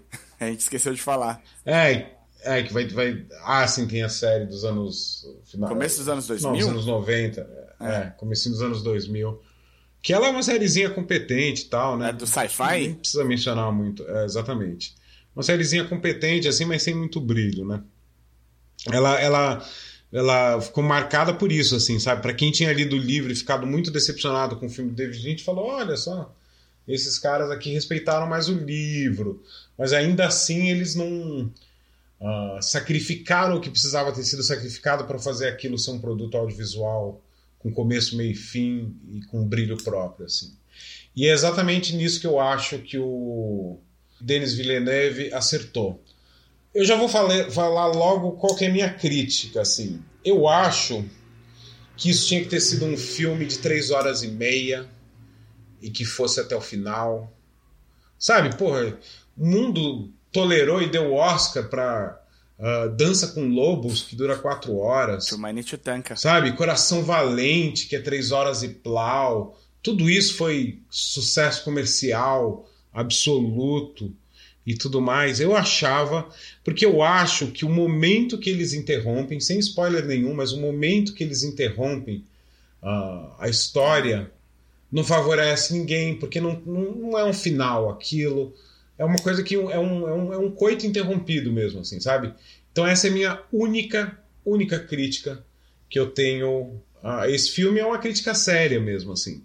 Uh, eu tive o privilégio de assistir junto com a Ana, minha companheira, que não sabia absolutamente nada do que, que se tratava Duna, do qual era a história. Ela não sabia nem se era uma fantasia ou uma ficção científica, ela sabia que eu adorava. E ela viu e ela ficou pilhada, assim. A gente terminou de ver o filme às duas da manhã e ela chegou aqui em casa, ela que é uma pessoa super alérgica, abriu o meu armário aqui e pegou esse livro do sebo, que tem ácaros aí dos anos 80 e falou: Eu preciso ler isso. Até que ela falou: Não, eu preciso tomar uma loratadina, não preciso ler isso. Assim, sabe? não vai dar certo isso daí. Tô me arriscando mas, demais. Mas ela ficou super pilhada, assim. E sim, do ponto de vista dela, é isso. assim Tudo que teve no filme, para esse olhar virgem dela né, em relação ao filme, intrigou ela que deu vontade de ela pesquisar mais, de ela procurar saber mais e tal, tudo, mas sim, o momento que termina a história foi um momento de frustração para ela. Super compreensível. Eles tentaram eles tentaram no filme, nesse momento, porque é um, é um anticlímax total acabar ali, né? Eles tentaram fazer um gancho que não funcionou, que poderia, sabe, eu acho que a ideia que, que para esse gancho foi algo tipo, se a gente não puder fazer o segundo filme, pelo menos fica subentendido alguma coisa, mas eu achei que não funcionou. A gente fala mais sobre isso nos spoilers. É, depois, mas, mas a minha sensação é assim, cara. Uh, se não fosse acontecer um segundo filme, isso seria uma bomba, sabe? Terminar ali onde ele terminou. Agora, só para falar um pouquinho, né? Porque essa é a hora de falar dos elogios que não envolvem spoiler. Uhum. É assim, é um dos filmes plasticamente mais bonitos que eu já vi. A direção de arte do filme é uma coisa assim de outro mundo. Eu fico com arrepio agora só de lembrar das imagens que eu vi. Uh, os atores, como eles entregam. Timothée Chalamet, pelo amor de Deus. Timóteo? Que aquele menino é um monstro aquilo. É um monstro aquilo, assim, sabe? Ele, tá, ele dá uma camada pro Paul que não tem nos livros. Que não tem nos livros. E que não foi muito comentado, mas assim, a Rebecca Ferguson, é isso o nome dela? Rebecca Sim. Ferguson. Meu Deus do céu, assim, a tensão que ela traz para a camada das Bene Gesserits, também sem spoiler, é uma tensão que não tem no livro. Não com essa complexidade. E tá tudo no trabalho de atriz dessa mulher. Então, é assim, a montagem do filme é linda e é um filme assim que ele, que ele toma seu tempo, sabe? Se, todo mundo pode olhar para esse filme e falar assim, dá para tirar meia hora, sem dúvida que dá, mas assim, para quem curtiu essa meia hora a mais valeu ali. Uh, e a trilha do Hans Zimmer é, também ele foi para um lugar exótico, assim, diferente das, da, da zona de conforto dele, do épico, a La Gladiador e os outros trabalhos dele. Então é assim, se você junta todos esses ingredientes com Aí sim, isso a gente discute depois dos spoilers. Uma mas, assim, algumas escolhas que, eles, que ele fez de, de desenvolver mais para além do que tem no livro. E vou enxugar isso daqui porque cabe melhor no, na parte 2, se for acontecer essa parte 2. Uhum. Uh, eu achei um filme espetacular e recomendo fortemente para quem é fã e para quem nunca ouviu falar. Eu esqueci de destacar a trilha sonora e eu, é um erro meu, eu tinha de ter falado isso de cara trilha sonora é, é, é uma obra-prima parte, assim. Você ouvir ela sem o, sem o filme, você já vai achar ela boa, já vai achar ela incrível. É dessas que vão ficar marcadas e que eu imagino que, se fosse na década de 90 e 80, iam ter o CDzinho da trilha sonora em várias casas, como tem a do Conan, do Basil Poli... Como é que é o sobrenome dele, Thiago? Basil Polidares. Então, é... é Polidares, é. É, é, dessas trilhas que são uma outra coisa e levam o filme para um outro lugar que já era alto, como você falou, a parte artística do filme e o trabalho dos atores é incrível, incrível. Da visão? Eu tô quietinho aqui, só ouvindo, porque vocês têm mais conhecimento de causa para falar, mas é, a princípio é o seguinte, eu gostei do filme, é um bom filme. Bom filme, boa produção, o diretor fez umas escolhas interessantes, Tipo, ele, ele é competente no que ele quer fazer, ele adapta bem as coisas que ele quer fazer, tem uns temas legais, é... mas eu tenho mais críticas do que vocês dois, assim. É, eu Quero compartilho de várias delas. Acho que a principal, primeira de todas, é realmente, se não tivesse a parte 2, que não tinha até semana, tipo, até semanas depois que o filme saiu, é, o filme não ia valer. Sim, simplesmente não ia valer. Esse é um desperdício do tempo de todo mundo que fez o filme, que assistiu o filme. Não tem como esse filme existir só como primeira parte. Ele é um bom meio filme. Uhum. Ele é. A gente falou do Senhor dos Anéis aí, ele é. Ele é menos do que a Sociedade do Anel. Assim, ele é menos do que o primeiro filme. O primeiro Sociedade, Sociedade do Anel tem uns arquinhos ali que se fecham. Esse filme não fecha arco nenhum. Assim, esse filme é é o primeiro capítulo. Não é o primeiro capítulo do livro, obviamente, mas temos de que, da onde que a história vai, o que, que, história, o que, que vai acontecer, é pior que o primeiro Matrix, assim, que o Matrix acaba quando o Neo se descobre o, o escolhido. Né, e ali ele estava resolvido, né, o filme. É. Depois, quando eu revi, quando a gente foi ver, fazer o podcast lá, eu revi todos, eu, eu senti um pouquinho isso também, tipo, precisava ter alguma coisa a mais do que ele só saindo voando ali. E eu acho que esse filme também tem isso, assim, ele, ele, ele acaba, no, sem spoiler ainda, mas ele acaba no momento em que, tá, e aí, agora a história vai começar. É, então, não, não acho ruim necessariamente se você tivesse outro filme daqui seis meses. Mas eles ainda vão começar a produzir o filme. Prova provavelmente eles já tinham planejado tudo isso, mais ou menos, e estavam só esperando para anunciar. Mas mesmo assim, não era uma coisa certa até o filme estar tá pronto. Então essa é a primeira coisa, tipo, é um meio filme. E, e, só como meio filme, ele, ele só vale meio filme mesmo. Tipo, eu preciso do resto para saber se, o filme, é, se, se essa adaptação é realmente boa. O segundo problema que eu acho que é grande e que não é culpa dele é o mesmo problema que a gente falou do Why the Last Man lá, e é o mesmo problema do Foundation que foi citado aqui agora há pouco. São obras, todas essas quatro, essas três, se não são fundadoras, elas são muito grandes no, no nicho delas, que sofreram, que as adaptações sofreram porque saíram tarde demais. E elas saíram quando já tinha muita coisa que tinha sido influenciado muito pesadamente por elas. Então, quando você assiste o Last Man, você fala, pô, isso aqui é só um Walking Dead diferente. Por que Walking Dead, a série de TV, não estou nem falando do quadrinho, a série de TV Walking Dead é copiada de todas as coisas que saiu no Idless Man e no, no quadrinho do, do, Walking Dead. Quando você vê o Foundation agora da Apple, que é o mesmo esquema, tipo, é uma produção super cara, super boa, com cuidado, mas mudando que direção de arte. também. Direção de arte e tal. Você fala, poxa, mas eu já vi isso, sei lá, mil séries aí de, de, épico, desde o Battlestar Galactica. E, e, cara, tudo é filho do Foundation. Né? Não tem um sci-fi que não seja descendente direto do, do Asimov. É, e não é culpa do, da série de TV. A série de TV tá fazendo o que dá pra fazer. O Dune também, cara. O Dune, meu, quantas vezes você já viu a história do, do, da jornada do herói? Um bilhão de vezes. Eu entendo que o Dune, o livro, vai além. Né? Ele, ele, ele é calcado na jornada do herói, mas ele subverte, é, ele vai para os lugares diferentes Nesse filme que a gente viu, que acabou agora, ou seja, sem contar a parte 2, isso não existe. Esse filme que a gente viu é Jornada do Herói 100%. O, o Timothée Chalamet lá fez um bom trabalho e fez. Mas, assim, eu vi quase nada ali. Tiagão adorou a interpretação dele. É, eu achei que ele foi super competente, mas eu não vi nada do personagem dele ali ainda. Talvez apareça depois. Ele é o cara que é o escolhido. Então acho que não dá nem para dizer que isso é spoiler, né? Tipo, ele é o escolhido e ele se comporta como escolhido do começo ao fim. Um cara que está se achando ali no ele tá sendo, ele foi criado pelos pais para ser esse escolhido e aí você se descobre porque durante o filme, durante o livro, é, mas ele não, ele não nem se duvida, assim, ele só vai e as coisas vão acontecendo em volta dele.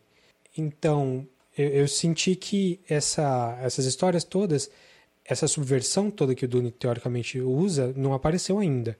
Então a gente ainda está num filme que está muito seguro, assim. E isso acontece meio durante o filme inteiro. Tipo, o filme explora os nativos, tanto os Fremen lá como outros que não são essa tribo, nem a tribo, né? Essa família nobre do, do Paul, como uns é, nativos é, é, tipo selvagens. É, o, a história toda é sobre colonialismo, e, e 100%, e faz todo sentido. Mas nessa metade da história que a gente viu, os selvagens são selvagens, e eles são exóticos, e são todos aqueles clichês que a gente tá meio cansado de ver, do Salvador Branco, que vai lá ajudar eles. Você falou do Dança com Lobos, é isso. E história do herói, Jornada do Herói tem muito disso também. Então, eu imagino que a história vá melhorar mas ela não melhorou ainda. Então, como primeiro filme, para mim, ele só fez. Diferente do que ele fez com Blade Runner, que ele pegou a primeira história e derivou em cima dela, colocou coisas, expandiu em cima dela, colocou outros temas, outras coisas, eu não senti que nessa primeira parte do filme, do Dune, ele explorou nada novo. Assim. Para mim, ele só estava louco para adaptar da melhor maneira possível.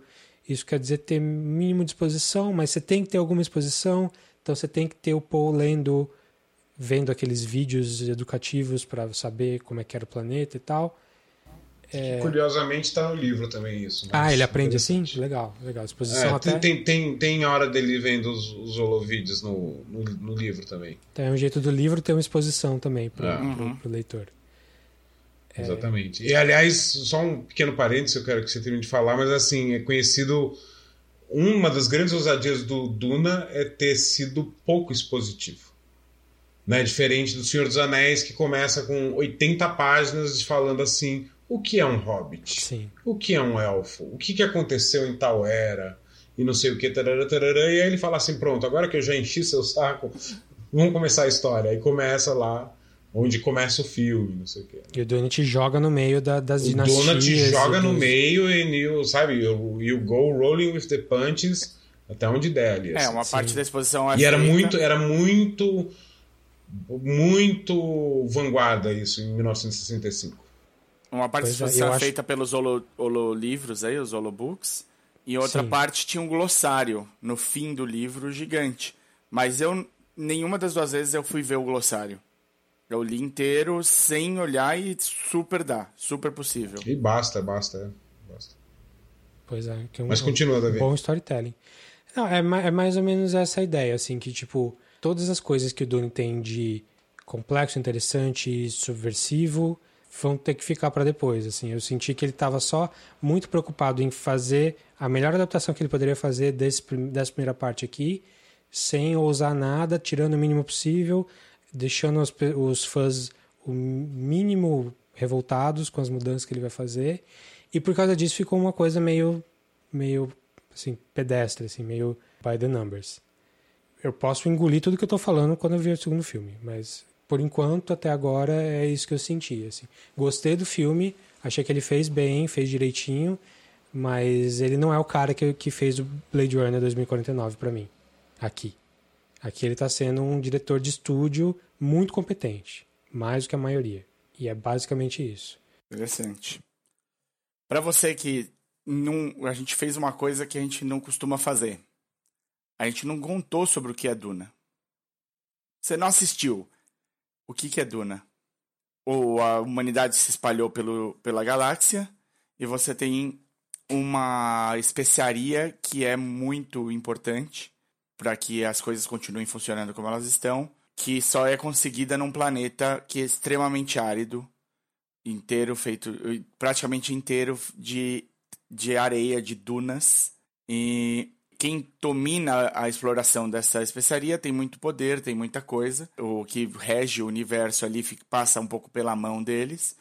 E quem escolhe a, quem vai cuidar desse planeta é o imperador geral da galáxia, que tira das mãos de uma das grandes casas, de uma família, e passa para uma outra família.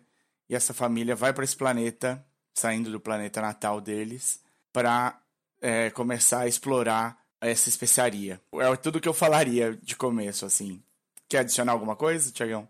Não, acho que é isso mesmo.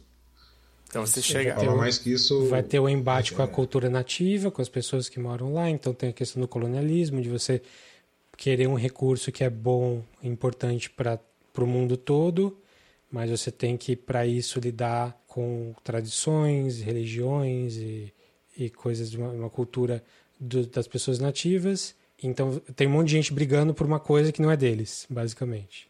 Isso. Que é a história do colonialismo desde, desde sempre. sempre. Acho que já, a gente está louco para falar de spoiler, né? Acho sim, né?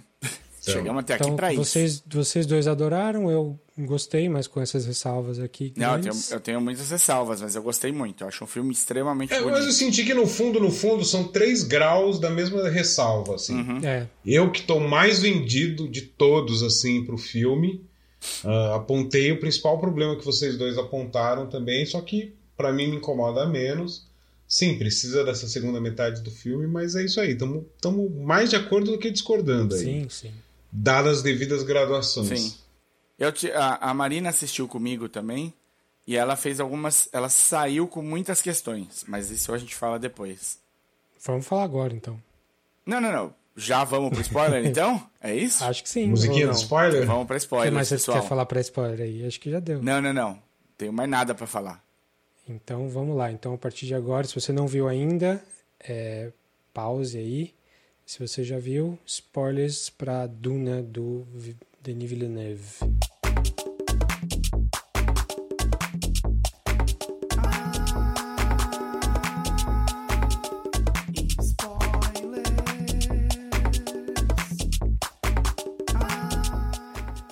É esse filme de Araque.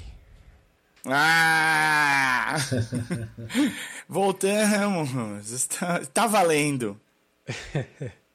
Eu acho que tem muita coisa. Bom, eu vou começar falando então, agora que a gente tá falando um pouco de spoiler, do pouco que eu não gostei, assim, do. É o, é o que vende, é o que Do- vende. A chamada vai ser o que você não gostou, Tiagão. Manda ver. É, é assim, tem um. Tem alguma gordurinha pra mim. Tem. Principalmente na segunda metade, assim. Você acha que barriga um Do pouco ali?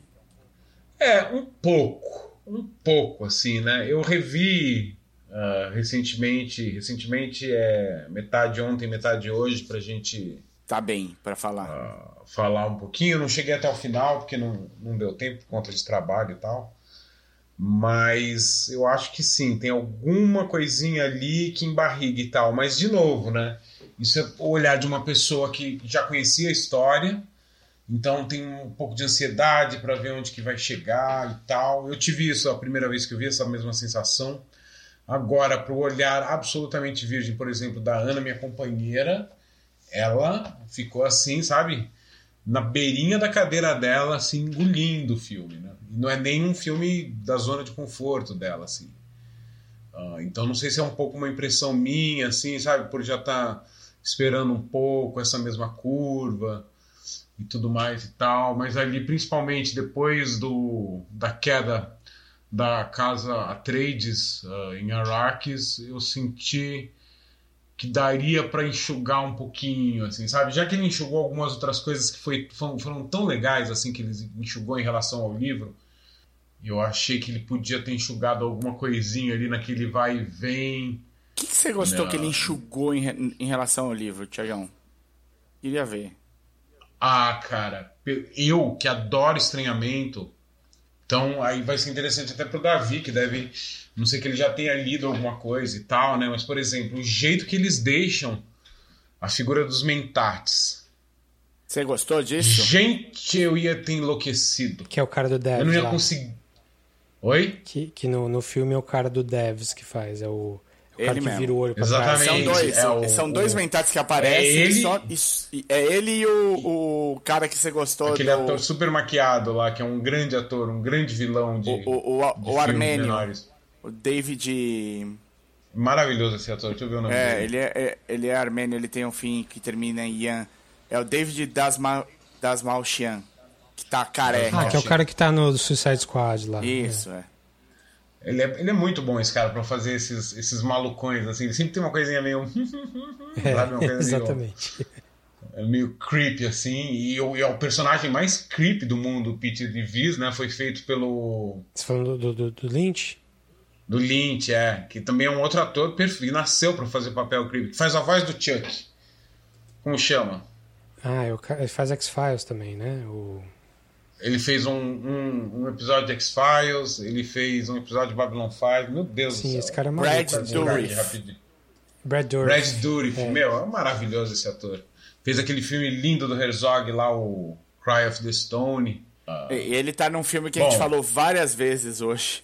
Ele é o Wormtail Qual? do. O, o Wormtongue do, do Senhor dos Anéis. Ah, é, do Senhor dos É, Anéis, pois é. exatamente. O Grima, Grima. língua de verme, exatamente. Então, essa figura dos mentats, né? Ah, Você gostou que ele enxugou? Então, eu, eu, eu gostei que ele deixou muito misterioso. Porque, assim, se tem uma pessoa que se pergunta alguma coisa difícil, ela revira os olhos e te responde na lata ali, aquela coisa super complexa. Você não Ah, sabe se ele é um, ele é um coisinha- Google ou se ele é um. se é magia ou se é uma coisa computacional, assim. Não está explicado no filme. Só... Não.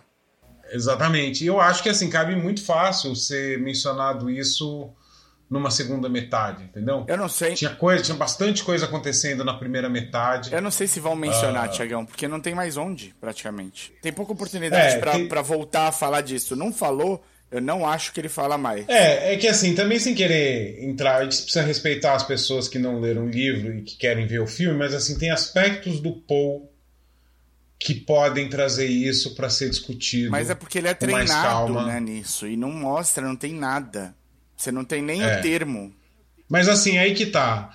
Você não saber isso é o fim do mundo? Alguma coisa não faz sentido? Não, não. O Davi, que não sabia nada, ele falou: Eu não sei qual é a origem disso, mas eu sei que é uma pessoa que tem uma capacidade de processamento, vamos dizer assim, uhum. uh, muito grande. assim. Quer dizer, quebra as pernas quem quiser se aprofundar sempre vai poder ir atrás, como a gente fez com muita coisa, assim, né? Como uh, um monte de coisa, assim, do Senhor dos Anéis, quem nunca tinha lido o livro e assistiu pela primeira vez, a pessoa foi atrás e querer saber qual que era dos elfos, qual que era da guerra que teve, da primeira era, da segunda era. Perfeito, então, concordo. Foi uma coisa assim, e foi a Aninha, ela ficou com os olhos brilhando, assim, né? Quando ela querendo saber mais dos mentates e qual que era dos mentates e por que que era assim. Eu assistindo essa história dos mentates aí, é, eu misturei na minha cabeça porque eu tô vendo Foundation da Apple também. E lá tem uma personagem que é um robô, e ela é a única robô, porque a humanidade matou todos os robôs, tipo lá Battlestar Galactica, assim, tipo, e só sobrou ela. Nem sei se tem isso no livro também, no Foundation. Mas eu misturei essa, essa história com o Dune. Eu pensei, eu não sei de onde que veio a ideia que, putz, os Mentats então são tipo AI, assim, são os caras que sobraram, porque eles não tem tecnologia no filme, só tem umas coisas, tipo, uns orbes de luz que vão guiando. É diferente o, o jeito que eles lidam com tecnologia. Então eu misturei essas duas histórias porque estão acontecendo ao mesmo tempo. Eu acho que isso é, é um, um dos problemas que eu falei lá no, no, antes dos spoilers. A gente tem muita história parecida acontecendo ao mesmo tempo hoje nas adaptações. Acho que isso é, é ruim para todo é, mundo. É, isso, é isso é uma, uma infelicidade do momento, talvez, né? Uh, mas só para né, esclarecer um pouquinho assim, uh, as inteligências artificiais são banidas. Do Dune? Uh, por no conta, Dune. No Duna. Por conta de uma guerra que aconteceu alguns milhares de anos atrás. Então eles treinaram algumas pessoas para cumprir o papel de, de computadores, de calculadoras e tal. E alguns deles são estão entre os melhores de todos. Assim, o Tufir Hiwatt é um deles, assim, e chega a ser quase uma presciência em algum momento, assim, de tanto que eles são capazes de computacionar uh, probabilidades e coisas que aconteceram. E assim, né, quando a gente fala um pouco da importância do spice, né, do, do da melange, uh, a especiaria, ela tem essas, tem essas quatro principais funções, assim, né? Além dela prolongar a vida, isso, isso é mencionado no filme, né? Eu revi isso hoje tal. Além dela prolongar a vida de quem usa, ela serve para os mentates conseguirem fazer as computações deles, ela serve para as Bene conseguirem usar todo o lado empático delas, porque não tem nada mágico, né? Nada do que a gente viu é mágico ali. Uh, é tudo é, tá no limite, assim, no borderline, assim, do, da magia. do fantástico. É. Né? A psicodelia, fantástico. né? É Dá tudo... pra ver que é uma coisa nos 60 por causa disso. A psicodelia Exatamente, essa coisa assim. Exatamente, essa coisa assim, sabe? Você não sabe. Uh, a, a, a, a substância ali psicoativa, ela não tá te fazendo ver o futuro, mas ela tá te ajudando a processar tudo que você tem para conseguir dá um belo chute do futuro, né? Dá um belo chute do que vai acontecer no futuro. E Agora, como que as ah, naves então... usam isso para navegar, eu não, o filme não explica. Então, e... isso é uma coisa que não tem no primeiro livro. Não também. Tem, não, não, tem eles, no primeiro eles livro. Eles falam, né? Eles falam no livro. Em algum. Não, eles falam também no, na, no na filme. introdução do é, filme. No filme também. É, na introdução do filme ela fala que os, que os navegadores usam para conseguir dobrar o espaço. Uhum. Mas, assim, a figura do navegador não tem no primeiro livro, mas tem no filme do David Lynch. Que acho que é uma das primeiras cenas do filme que chega um tanquezão ali. Acho que a gente pode fazer um spoiler dos primeiros dois minutos do filme do David Lynch. É, acho que o filme do David Lynch tá, tá, tá no jogo aí. Tá fair play aqui, eu né? Acho. Fair play. Então, que é um. Os caras é, é demais, assim, é são das coisas que, que me faz gostar do filme do David Lynch. Que é um tancão de areia com um peixe gigante. Né, um, que na verdade é um, é um homem. Aquilo um dia foi um homem, usou tantos pais que ele acabou ficando daquele jeito. E ele é, ele é trazido assim e, e, ele tem um diálogo ali com o imperador, né? A figura do imperador também não aparece no primeiro livro, mas aparece no filme do David Lynch e apareceria no filme do... Do Denis? Não, do Jodorowsky. Do, do, do Jodorowsky, porque seria o Dali, né? Uhum. Uh, mas é um diálogo que se entende o poder que tem, né? Porque a, uh, sem essa figura do navegador não poderia existir viagem entre os planetas. Então toda a economia da galáxia ia, ia ruir. E no, filme do, e no filme do David Lynch você vê que é um, é um, é um cara que ele fala de igual para igual com o Imperador, né? Com o Imperador Pati Chachadan lá. Então eu achei interessante assim que ele se ateve mais ao livro, não tomou essa liberdade, que é uma liberdadezinha que eu acho que poderia ser interessante, que o David Lynch tomou. Uh, né, de você atiçar coisas do futuro, porque essas figuras vão ser mais exploradas no segundo livro, terceiro livro e tal.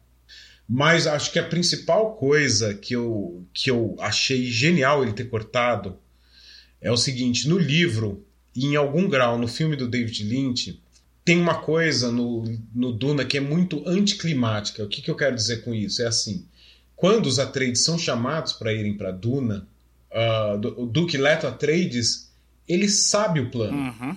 Ele sabe o plano do imperador ele sabe o plano dos Harkonnen. Por quê? Porque ele tem o Tufir Hawat ali do lado dele, que é um dos melhores mentats de todos, assim.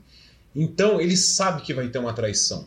Então, ele sabe toda essa arapuca, que é assim, é ceder o planeta para eles, não como um, um, uma, uma honra para eles, uma dádiva, para eles ganharem bastante dinheiro, já que agora eles vão ter uma porcentagem ali de todo o spice que for extraído, mas para ter a queda deles ali, por puro ciúme do imperador de a família Trade está tendo atenção. Isso é dito nesse filme do Denis uh, Villeneuve, mas tanto no livro quanto no filme do David Lynch tem algum momento ali que o Paul fala assim, mas pai, você não tem medo disso ser uma armadilha? Ele fala assim, eu sei qual que é, que é uma armadilha, e a armadilha é essa.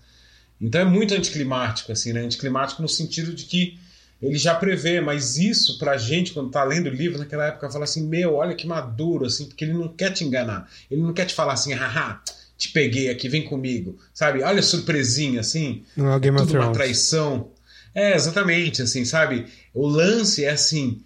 Porque é a frase que é mais dita no livro e, e, é uma coisa que marca muito, que é assim, é plano dentro de plano dentro de plano. Então, uma vez que ele sabe dessa armadilha, como ele age. E os Harkonnens e o Imperador sabem que o Duque Leto Atreides sabe da armadilha. Então, o que, que eles têm que fazer para não ser evadido, para o plano deles não ser evadido pelo Duque Leto Atreides que sabe, entendeu? Então esse jogo, essa complexidade das camadas de intriga, de política, assim, foram que fizeram o livro ser muito bem quisto, assim. E aí nesse filme que vai ter que ser esse coito interrompido ali lá no meio, uh, eu acho que não caberia você você você fazer isso. É, é, eu achei legal a surpresa da Aninha, por exemplo, quando rola a traição, sabe? Quando rola a queda da casa e tudo mais, assim. Então eu achei que foi é, muito bem-vindo, assim.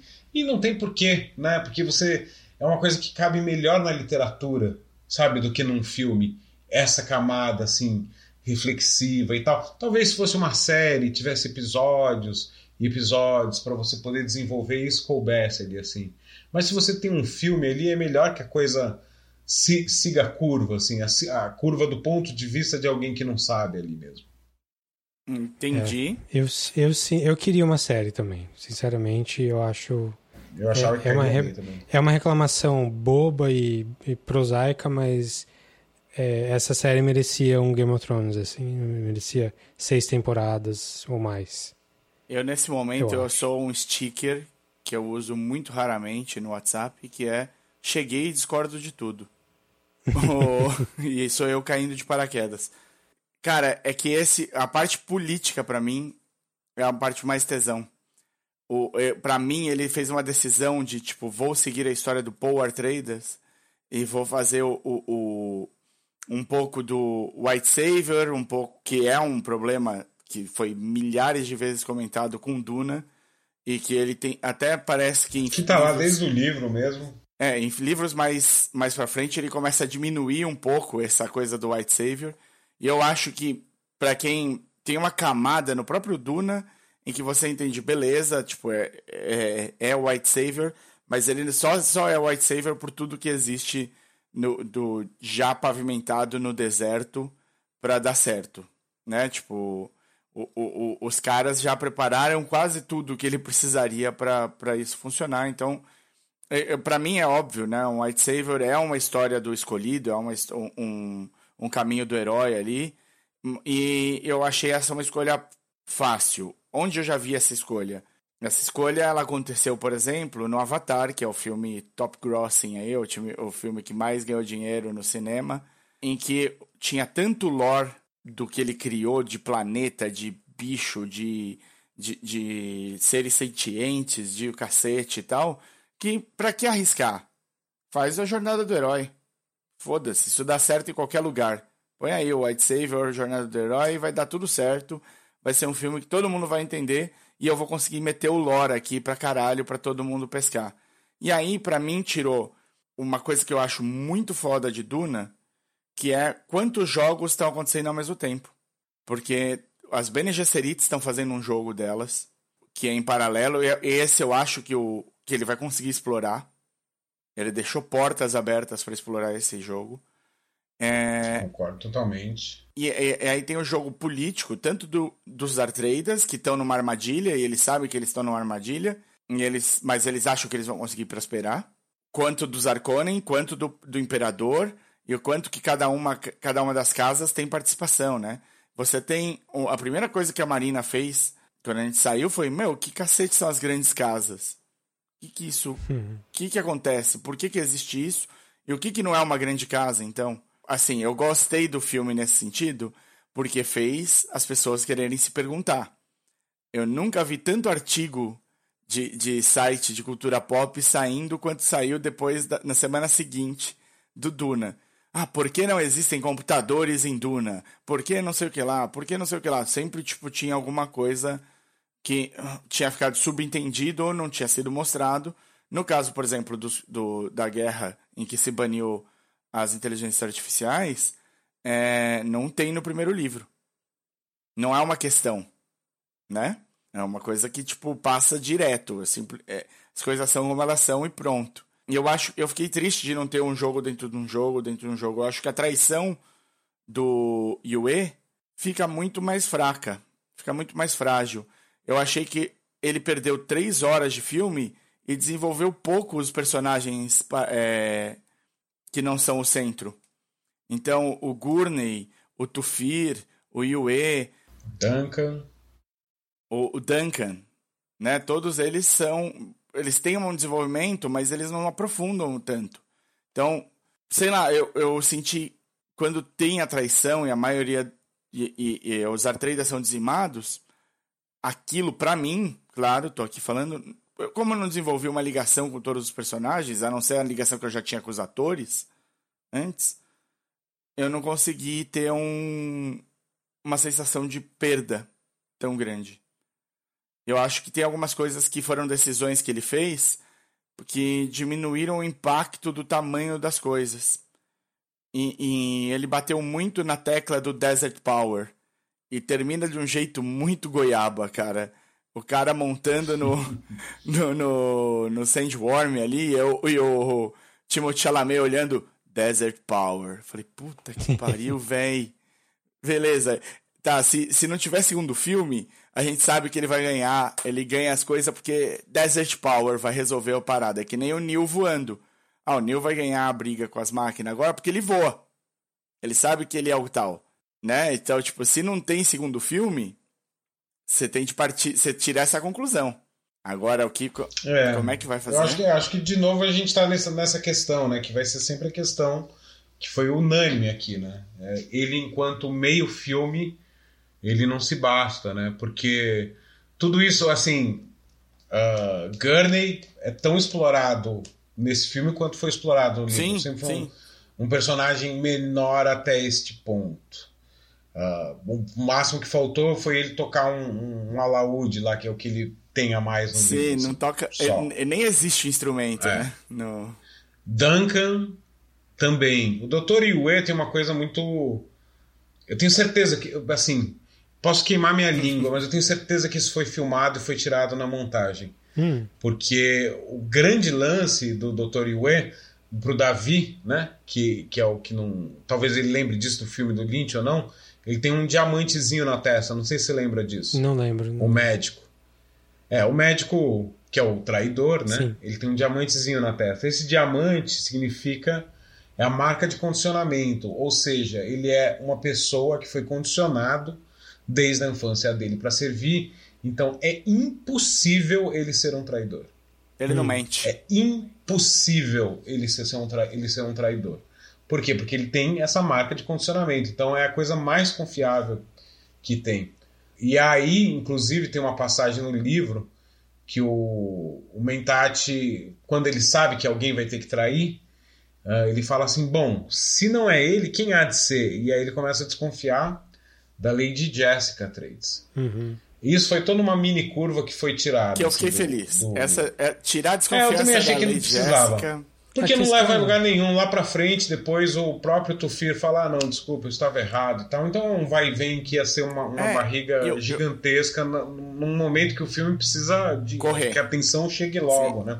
Precisa que a atenção real chegue logo. E o Duque, o Mas próprio fica- Duque fala que ele, não, que ele não duvidou dela nunca. Fala isso pra ela. Nunca, exatamente, é. Então, A questão é que eles não são casados é assim, é, ele é aludida no filme, mas não é, não é explorado. nem perto de explorado, Não, assim. não. Só... É. Também não chega a ser muito explorado no livro, assim, né? O fato de ela ter sido. Não, ele- dela ser con- concubina, né? Do, do Luke Atreides. É que ela, Do- ela fala claramente no livro que ela entende porque ela sabe que, que a ela- esposa é uma posição política. E casar com a Jéssica não daria nada pra ele. É só isso. Agora, essa camada, assim, né? Então, beleza, estamos falando dessas coisas que podem ter enfraquecido um pouco, assim, a trama.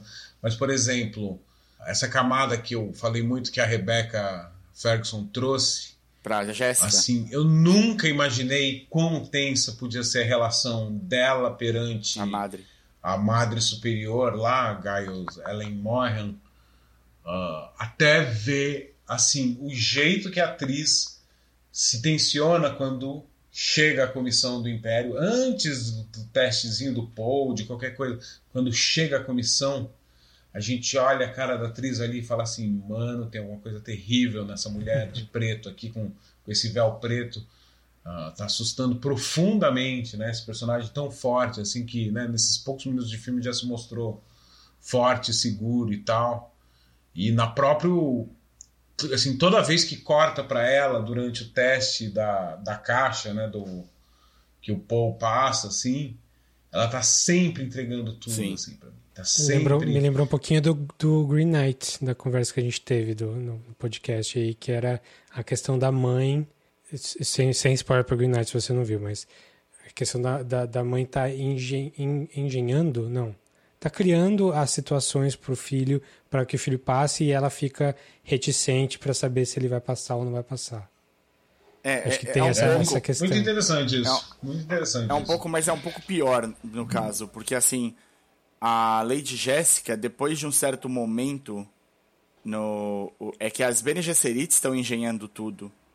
E ela deixa isso claro em algum momento. Engenhando, a gente. Engenhando.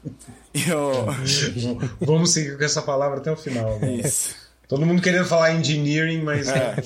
é. E aí eu, elas estão ma- ma- ah, maquiavelicamente trabalhando todas as linhagens e tudo para chegar na pessoa que elas queriam que chegasse. E o Paul é um dos possíveis candidatos. Eles, elas continuam trabalhando para chegar nesse, nesse candidato. E aí a Lady Jessica sabe, né, quando ela entra nessa daí, que a situação dela poderia levar ao filho dela a ser isso. Mas a- acho que a- até no filme a Madre, Madre Superior fala que você preferiu não nos dar uma menina, não foi? Em, algum, em alguma hora elas falam É. isso. Mas Sim, fala. é, então. Eu gosto muito da, da Lady Jéssica. Eu acho que, assim, a relação da Lady Jessica com o Paul nesse daqui, eu senti uma proximidade muito maior pré eles ficarem sozinhos, né? Porque eventualmente sobra só o Paul e a Lady Jessica no filme no e deserto, sem mais né? ninguém dos Artreida juntos. Mas antes dessa separação, a mãe era mais uma das pessoas que passavam. Como ele treina com o Tufir é, para ser o, o, as habilidades mentates, e o Tufir fala para ele: você daria um ótimo mentate se você quisesse. Ele treina com a mãe para ser Bene Gesserit. O, o, Duncan e o, e o Gurney fazem treinamento físico com ele, porque eles sabem que eles estão indo para um planeta muito hostil e que pode ser necessário em algum momento e tal. Tudo isso é, separa o Paul no livro de não estar o tempo todo com a mãe, né? Como no filme acaba acontecendo mais. E todos os temores da Lady Jessica no livro, eles são pensados, mas eles não são expostos, o que seria muito difícil de fazer num filme. Porque é aquela coisa do tipo do medo ser o mind killer, né? Tipo, você, o medo atrapalha o raciocínio. Então você tem de deixar o medo passar e sobrar você pleno para conseguir fazer a opção certa e não a opção do medo. Então, como ela é treinada nessa arte, né, das Bene Gesserits e tudo mais, ela transparece muito pouco no livro, mas ela passa por todas as coisas que ela mostrou no filme, ela passa mentalmente. Ela tá sempre tensa, ela tá sempre preocupada, ela sabe o peso de cada coisa e ela sabe sim que a porra do filho dela podia ter morrido logo ali. No, nos primeiros 10 é. minutos de filme. É, pois é, isso, isso é, é uma coisa assim, né? Porque tudo isso é, é diálogo interno no livro. Uhum. É uma coisa assim, eu reli o livro, né? Eu nunca tinha chegado, eu sempre empacava lá pelo terceiro, quarto livro da série, aí começou a quarentena. Eu falei assim, quer saber? Tô cheio de tempo livre, quero fazer exercício aqui em casa, bem no comecinho mesmo, assim, né? Quando a gente estava bem perdido. Aí eu falei, vou baixar todos os audiobooks, vou começar a ouvir do primeiro de novo e vou chegar até o final. E cheguei. Nesse primeiro livro, eu falei assim, cara, foi muito bom ler esse livro com a idade que eu tive e tudo mais e tal. E quando você coloca ele no contexto histórico, é melhor ainda. Mas hoje, né, que, é, que assim, a narrativa fantástica de ficção científica tá tão lá na frente, né? tanta gente subiu. Wheel of Time aí, uh, Game of Thrones, uh, Joe Abercrombie, vários outros, assim, levaram isso daí tanto para um outro, né, dialogando com essa linguagem moderna de série, com essa narrativa moderna e tal, que uh, tem, tem muita coisa assim que ficou datada demais ali no primeiro livro. Então, assim, eu, por um lado eu elogiei quão pouca exposição que ele tem, mas por outro tem muito diálogo interno com o clássico assim, as you know, né, que é a coisa pior de toda, as you know, tarara, tarara. então tem, tem, tem esse mix assim, né? Uh, e, e aí eu acho que foi um jeito muito elegante que ele transpôs isso para omissões e para trabalho de ator. Sim, assim, total, sabe? total.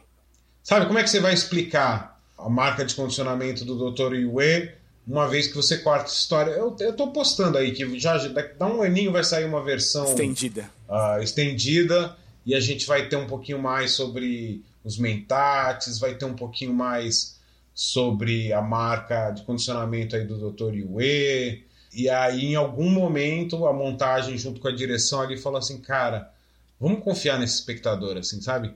Vamos deixar isso daí de fora e vamos deixar ele curioso. A gente pode trazer isso na segunda metade ou não. Mas eu gostei muito disso. O que você achou? Eu gostei muito.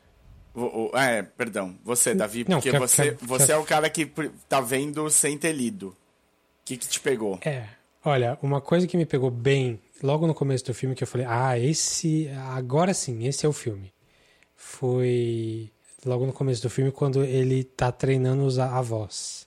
Porque a hora que ele vai usar a voz, quando ele consegue, o filme sai de sync. O, o lábio dele se mexe, mas ele não fala, e depois vem aquela voz distorcida poderosa. Uhum. Cara, não. aí eu falei, não, isso quase levantei da cadeira e falei, cinema, isso é cinema. que demais, que demais.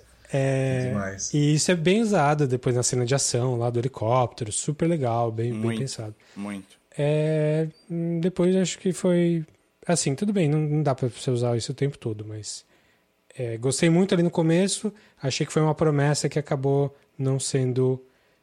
Não, não tem tantas cenas tão boas quanto essa depois.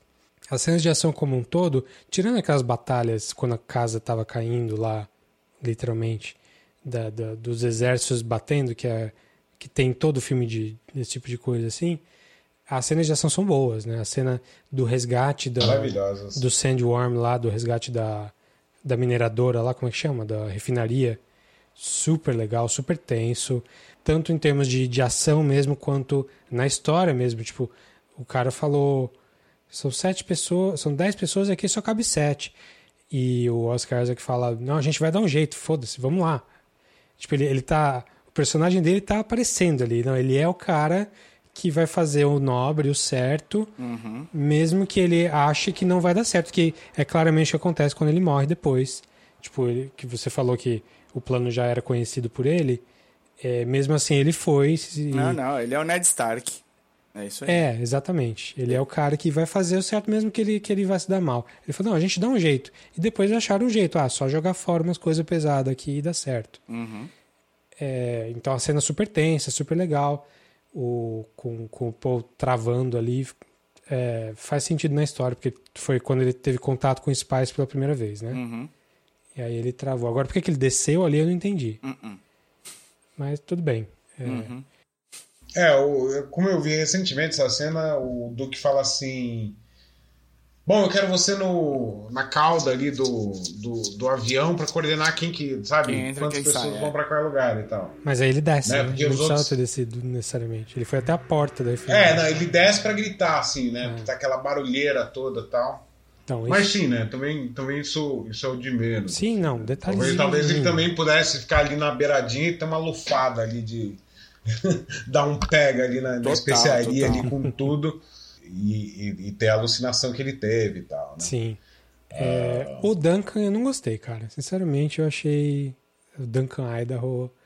É, é, acho que ele faz o papel dele, mas é um papel muito conhecido. O papel, ah, é o, é o role model de, de, dele, né? É o cara super legal, que só faz a coisa certa. É, não, ele, ele, ele sai muito ali como um gentle giant, né? É. Tipo, o, o guerreiro bruto, não sei o quê, mas assim com coração de não sei o quê. É, mas não é um Hagrid, assim, não é o Hagrid do Harry Potter. Ele, ele, porque é. ele é o ele é o cool guy, ele é o cara, é o role model dele mesmo, é o, a versão guerreiro que é o que o Paul não é. Que o Paul é franzino e tal, que é uma coisa que ele vai se espelhar e depois vai crescer e vai chegar, vai chegar perto disso. Mas assim, ah, beleza, ele salvou, você sabia que ele ia salvar, ele salva ele três vezes e aí morre, se sacrifica quando ele. Você acha que ele morreu, ele ainda tem o último suspiro para matar mais uma galera. Sei lá, eu, eu, eu, achei que não tinha nada muito interessante. É, né, isso é uma, é, uma, é, uma, é uma alteraçãozinha. Eu preciso. Queria ter mais certeza do que eu tô falando, mas eu acho que o Duncan não chega aí lá naquele naquele City último lá, que é onde ele morre no filme. Uhum. Eu acho que ele morre ainda na casa Trades. Uhum. Ainda na, no palácio. Ou é o Duncan. Se não me engano. Ou é o Duncan ou é o Gurney nesse City. É, é um dos dois. Ele tá lá. Hum. E faz o tem a mesma coisa de, de proteger uhum. enquanto eles fogem, é isso? Uhum. É, falando nisso, a, a que vai Ride the Worm lá, como é que é o nome dela? A... Quem? A, a, a moça que é uma Freeman. É, a Shani? É, não, a Shadow James, Mapes? James. Não, James é o. Isso é uma das coisas mais legais que ficou diferente. Já, que é da, da, da cena final. James é o cara que o Paul mata no finalzinho. Sim, é a briga que ele tem. Acho. Que ele não é nada no, no livro. Mas eu queria ouvir primeiro o que o Davi. Quem que está tentando lembrar? Não é a Shadow Mapes, não. É a. A que vai. Ela vai a Ride Shani. the Worm. A Shani. Não. Shani. Shani. Ou a Lit Kynes, Dr. Lit Kynes. Isso, é, é a Lit Kynes. É essa a Lit Kynes, tá. aí. É. Que é o Max von Sydow, no, do David é. Lynch. Ah, é? é? Eles inverteram o gênero, né? É o Max von Sydow. É, ela, a cena da morte dela ali, que ela vai... Ela, ela puxa aqueles ganchos pra cavalgar na, na no Worm. Se você tem algum conhecimento do você sabe que isso vai acontecer, pô, legal pra caramba. Vamos ver como é que eles vão fazer, porque você já viu o Worm, os, os Sandworms antes, e é, ficou legal, muito mais legal do que no do Lynch. É, e aí, vamos, vamos ver a coisa mais legal aí. E é um puta do anticlímax, porque a hora que ela vai, ela morre e você não vê ninguém até o final do filme quando você vê alguém no fundinho, assim, correndo. Que não existe é... no livro nesse momento. Demora pra caralho pra você descobrir que dá pra montar no. Ah, é? Não é no primeiro livro, não tem? Não, tem. Tem. Tem, tem sim, senhor. Mas demora um pouquinho mais do que esse ponto que acaba o. o... Hum, pois é. É, inclusive, para mim, no filme do, do, David Lynch, a cena mais cringe do mundo é o. Montando? É, o, é porque tá rolando um, uma guitarrinha anos 80, assim, e ele. E o recorte ótico ali é assim, é ruim, e né? Aquela, e aquele. É, o recorte ótico horrível, ele com o cabelo ao vento, assim, ele dá uma olhadinha pro o personagem que é do Javier Bardem, aqui no caso, né, o Stilgar, ele dá uma olhadinha assim, o Stilgar dá uma olhadinha para ele, ele sorri, depois deu uma bugadinha assim, sabe, tipo Quero é, sofrer. David Lynch, Ride Warm, assim, porque, meu, é muito cringe. Eu fiquei esperando a frase que foi pro, pra música do Fatboy Slim lá, If you walk without rhythm, you can't, you won't attract the worm, né? Que é a música do Weapon of Choice. Música do Fatboy Slim, que legal. É, ah, é, com certeza você conhece, porque tocou nos anos Weapon of Choice, conheço muito o clipe. Weapon of Choice, o... é. Weapon of Choice. Olha, nunca parei pra ouvir, reparar na letra. Ele fala, If You Walk With That Rhythm... com Christopher Walken, maravilhoso Isso, lá no hotel. dirigido pelo Spike Jones. Ah.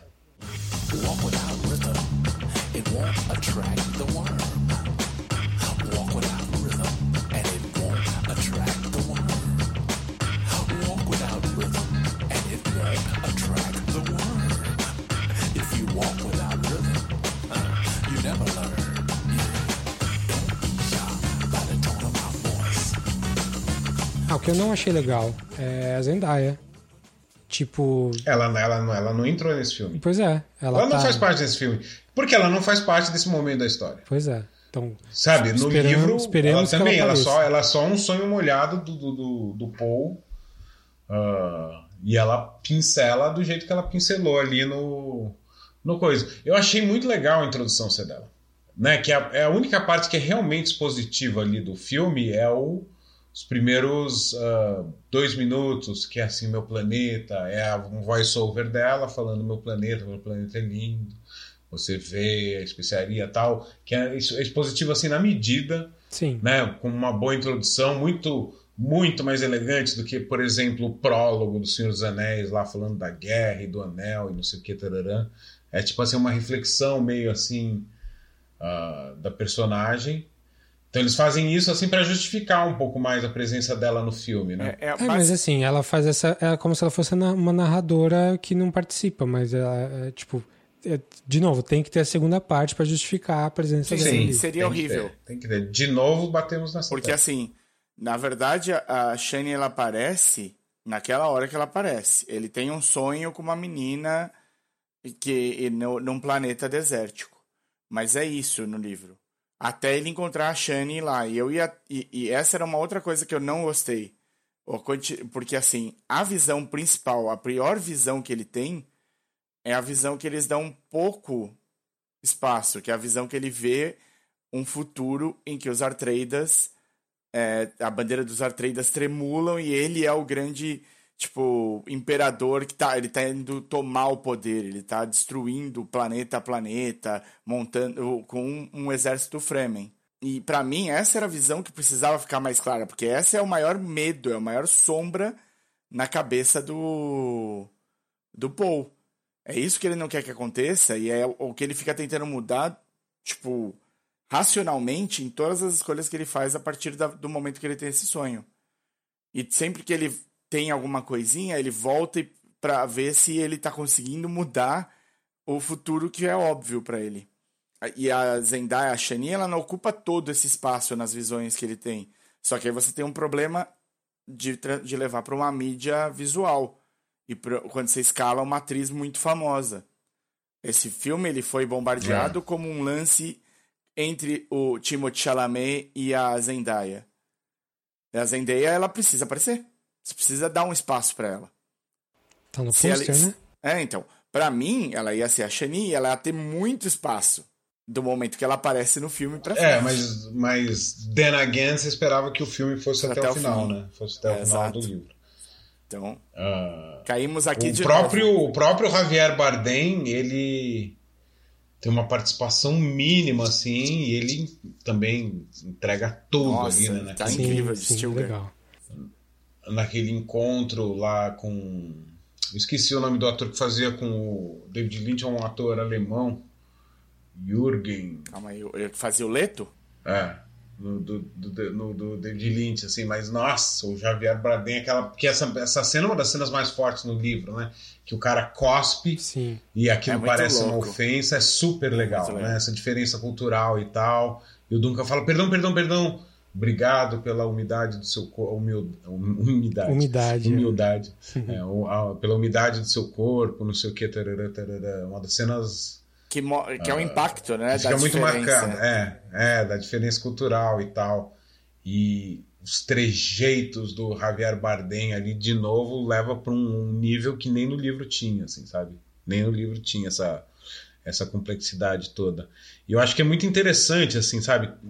Tudo isso, assim, que o, que o cinema pode entregar, que o livro não pode, Uhum. foi assim espetacular. Você pega, por exemplo, a caracterização dos Harkonnen, pai do céu, o que, que Não, é e- aquele Stellan Skarga, cara, ele Maravilhoso. flutuando com aquele manto que vai até o pé, que o Barão Harkonnen sempre foi gordo, sempre foi, que ele sempre teve alguma coisa asquerosamente assustadora, assim, sempre teve. Sim. Mas assim, aquela maquiagem que são umas gorduras nos lugares esquisitos, sabe? Que dá um, um- um leve estranhamento, assim, é aterrador, assim, sabe? Ah, É, o do Lynch tá. O do Lynch foi meio. Não sei se exagerado, mas. É, ficou mais campy, assim, meio, mais, mais brega nossa, do que. total camp, assim, sabe? É é barato, assim, sabe? É um, é um grotesco barato. Uma- Eu lembro de uma cena que ele cospe no, na cara do, do Leto Atreides, no, no do, David, do, do David Lynch e tal. É tudo muito barato e aquilo ali é tudo muito assustador, assim, né? Até quando ele tá naquele tanque De óleo. É, tanque Tleilachu, né? Que, que, que depois vai virar o, o, o Bacta Tanque, Bacta Tanque do Star Wars. É uma coisa que é totalmente chupada, assim, que é um tanque de regeneração, né? Que é uma coisa que isso daí só aparece mesmo lá pelo segundo, terceiro livro do Duna.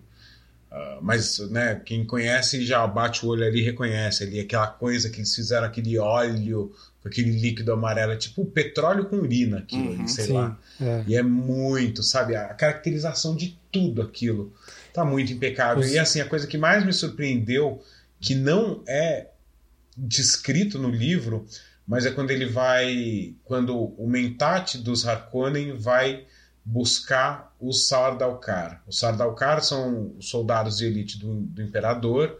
Eles são os soldados mais temidos da galáxia até surgirem os Fremens né? E é meio justificado porque eles são foram soldados que foram criados em condições extremas, que é esse planeta lá, o Salusa II. E ele nunca aparece, né? acho que aparece lá pelo quinto livro só, esse planeta. Mas aquela cena, cara, que é a coisa mais esquisita do mundo, que tem um, um, um priest, assim, fazendo. Sim, que tem os caras de ponta-cabeça sangrando. Nossa, Isso é bem cara, legal. Aquela caracterização, eu acho que não lembro de ter esses detalhes no livro. Aquilo ali é tudo criação Do, do, do Denis. do, do, do, do, Denis, do diretor de arte deles. assim Até depois separei um link para o da Visão colocar nos comentários, que é super interessante, que é uma entrevista com o diretor de arte, que é o Patrice Vermet. Acho que é assim que deve pronunciar o nome dele. Ah, que ele fala quais foram as referências dele para fazer toda essa caracterização do livro. E ele cita, inclusive, que boa parte das referências dele foram, inclusive, da arquitetura brutalista brasileira. Que legal. Hum. Diga-se a aí, sabe, mesmo. essas coisas tipo USP. Brasília, e é, né? que- é, e é muito interessante que, que é uma coisa que a gente se se reconhece muito também no. Né, porque é uma, é uma arquitetura brutalista se inspira muito em coisas russas e quem vê o Chernobyl, quando você vê aquelas universidades, você fala assim, cara, não é a USP isso, sabe? Não é, não é alguma coisa aqui em São Paulo, em Brasília, em Curitiba. Tem, tem muita. é, esse DNA, assim, né? Então, acho que vale super a pena ver essa entrevista para você ver Bem. por que, que é tão maravilhoso, assim, o visual desse filme, assim, sabe? Por que, que é tão impressionante, assim, e tem uma coisa fresca e assustadora em cada um desses detalhes, assim, para mim o epitome disso essa cena do Sardaukar lá em Salusa Secundo e tal. Não sei se vocês repararam, mas o filme, antes de crédito, antes de logo e tal, ele começa com uma frase na língua desse padre. Eu não vou lembrar qual é frase, mas é assim: é disso que os sonhos são feitos. Só que na língua é assim. O filme começa assim. Aí vem 10 segundos de preto, logos, e aí depois vem Zendaya. Que legal. Que legal. É, o filme tem vários detalhes isso. assim, né? Tem umas coisinhas. Eu acho que é, é, é, nessas coisas que o Villeneuve brilha, assim. Sim, sem dúvida. O Arrival é cheio disso, né? Essas coisas. Cheio, cheio. E, e tem uma coisa que eu ia citar aí também, que é o meu último, o meu, o meu último desencanto com, com o filme e o livro, que eu, não, eu, eu entendo a opção, porque ela é uma opção muito óbvia para diminuir a necessidade de você ficar tratando coisa de novo e falando mais sobre o mesmo assunto, mas que era uma, um, uma sensibilidade que eu achei legal de ter no, no livro. Que esses caras que eles vão pegar do Saldakar para ajudar na invasão e tirar os Artrades, eles estão vestidos no livro com as roupas dos Harkonnen. Então os Artreidas, quando eles vão falar que eles acham que tem um Saldakar, que tinha uma tropa Saldakar no meio dos Harkonnen, era pela qualidade de luta dos Saldakars. Era por como eles se sentiram duelando com esses caras e se ferrando. Então, o... é, isso, isso era muito era muito forte. Era uma, mais um detalhezinho para porque fazia da, da parte política da trama. Em que, tipo, não, o imperador jamais poderia enviar tropas Saldakar para ajudar os, Har, os Harkonnen, porque as outras casas fuderiam o imperador, sabendo que ele está se metendo em assunto das casas. E aí o. Então. Tá tomando partido. É, né? então. E ele, tipo, ele simplesmente desencana de fazer isso e põe os Saudacars vestidos de Saudacars, eles berram Saudacars! E quando, tipo, os Artreidas berram Saudacar quando eles veem os caras chegando. E, e tira essa sutileza que tinha no livro para uma coisa muito mais é, na cara, assim, para evitar você ter de ter uma conversa falando, não, mas parece que tem Saldakar no meio, é, pode crer, não. Os caras lutavam muito mais. Os Arconen são os borra-bota, mas os Saldakar estavam quebrando nós.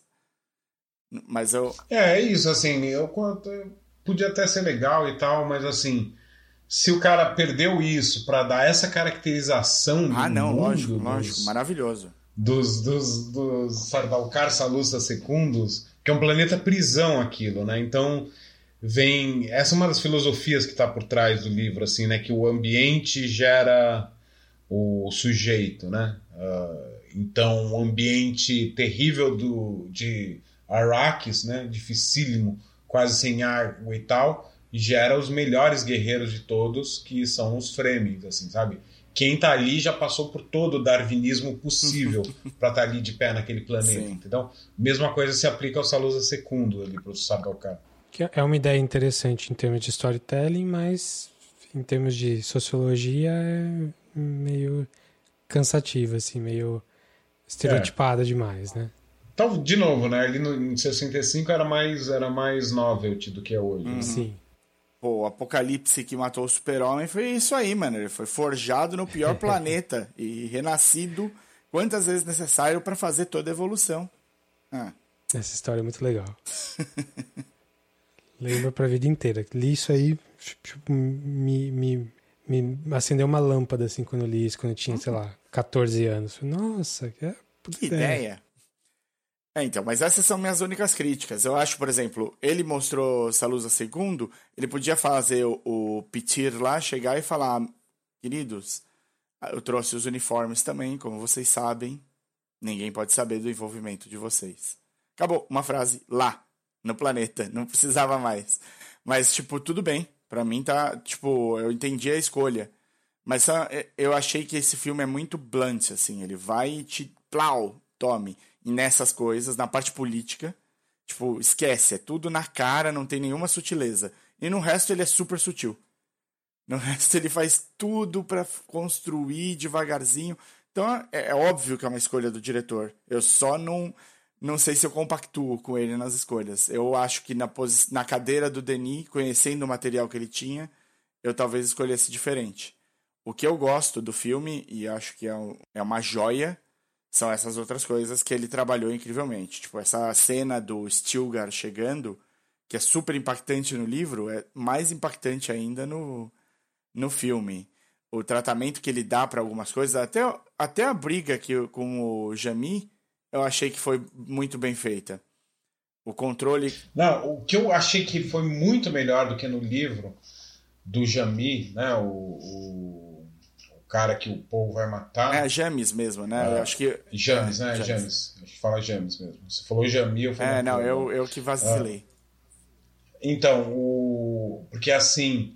40 minutos antes de aparecer o, James, a gente vê o Paul tendo o Flash Future do James ensinando um monte de coisa pro Paul. Sim, achei isso interessante. Que foi Dando várias, assim, sabe? Você fala assim, meu, vai ser a, a, amizade, vai ser o melhor amigo dele quando ele chegar em contato com os Frame. E, cara, eles têm 20 minutos de contato, dos quais 10 é um tentando matar o outro. e acabou. Sim. É... Então, essa contradição, só que quando a gente chegar no segundo filme, isso, essa diferença que ele fez vai ser entregue. Talvez uma das primeiras cenas do segundo filme, cronologicamente falando. Não, e eu, vai ser entregue. E eu acho que fica legal para mostrar que as visões não são 100%. Né? Isso, então, eles mas, falam mas aí é que tá. Aí é que tá. Aí é que tá. Elas, elas não são literais. Sim, sim. Mas até, até onde se sabe, elas são certeiras, assim. Porque em algum nível algum nível essa relação do Paul matar o James. O, o James é equivalente a toda aquela história que eles nunca viveram. Isso eu achei a mesma elegância que o Dennis mostra, por exemplo, no, na, che é, na, chegada. Total, total. É de uma elegância, e isso eu vejo em, em, diversas outras pequenas coisas. assim. Por exemplo, precisa explicar que os Atreides têm desde lá da Casa do Caralho uma linguagem de sinais para evitar, para poder passar e não sei o que. Não, só faz. Sim, Confia no seu espectador, pelo amor de muito Deus. muito bem feito. Não. A cena com a Shadow, com a, com a, Shadow Mapes lá é ótima. É, é onde ele. Tipo, a, na cena do helicóptero, em todas essas tem. Mas é. na, naquela é a primeira vez que você vê, tipo, de verdade sendo é. usado com um Ainda soldado, não, né? Tipo, fala, com né? um cara que não. Com soldados, é. todo mundo ali. É, todo mundo na casa trades tem que saber a linguagem de sinais. Isso é legal. Eles têm muitas línguas, né? Tem uma a primeira hora quando o Paul está indo fazer o teste lá com a reverenda madre, o Dr. Yue vai checar lá os sinais e aí o Paul sente que está todo mundo apreensivo com o que quer que vai acontecer e o Dr. Yue conversa com o Paul em uma outra língua. Uhum uma língua que é também uma língua só dos Atreides, para eles poderem se comunicar. Então é isso, assim, né? Tem esse pano de fundo que é Duna, é como se assim, tudo que a gente sabe hoje de intriga, de espionagem, de, de, de, códigos de espiões, tudo aquilo que a gente vê no The Americans e curte, imagina 10 mil anos de história evoluindo essa arte, uhum. assim. E aí isso tudo tá ali no pano de fundo, né, de Duna. E, e você, o que, assim, eu, eu, concordo muito com o que você falou do, do visual dos, dos, dos Harkonnen, né? Tipo, o Barão tá maravilhoso, o, o Peter também tá, tá muito legal, mas o, o, o que você achou do Raban? É, eu adorei, cara.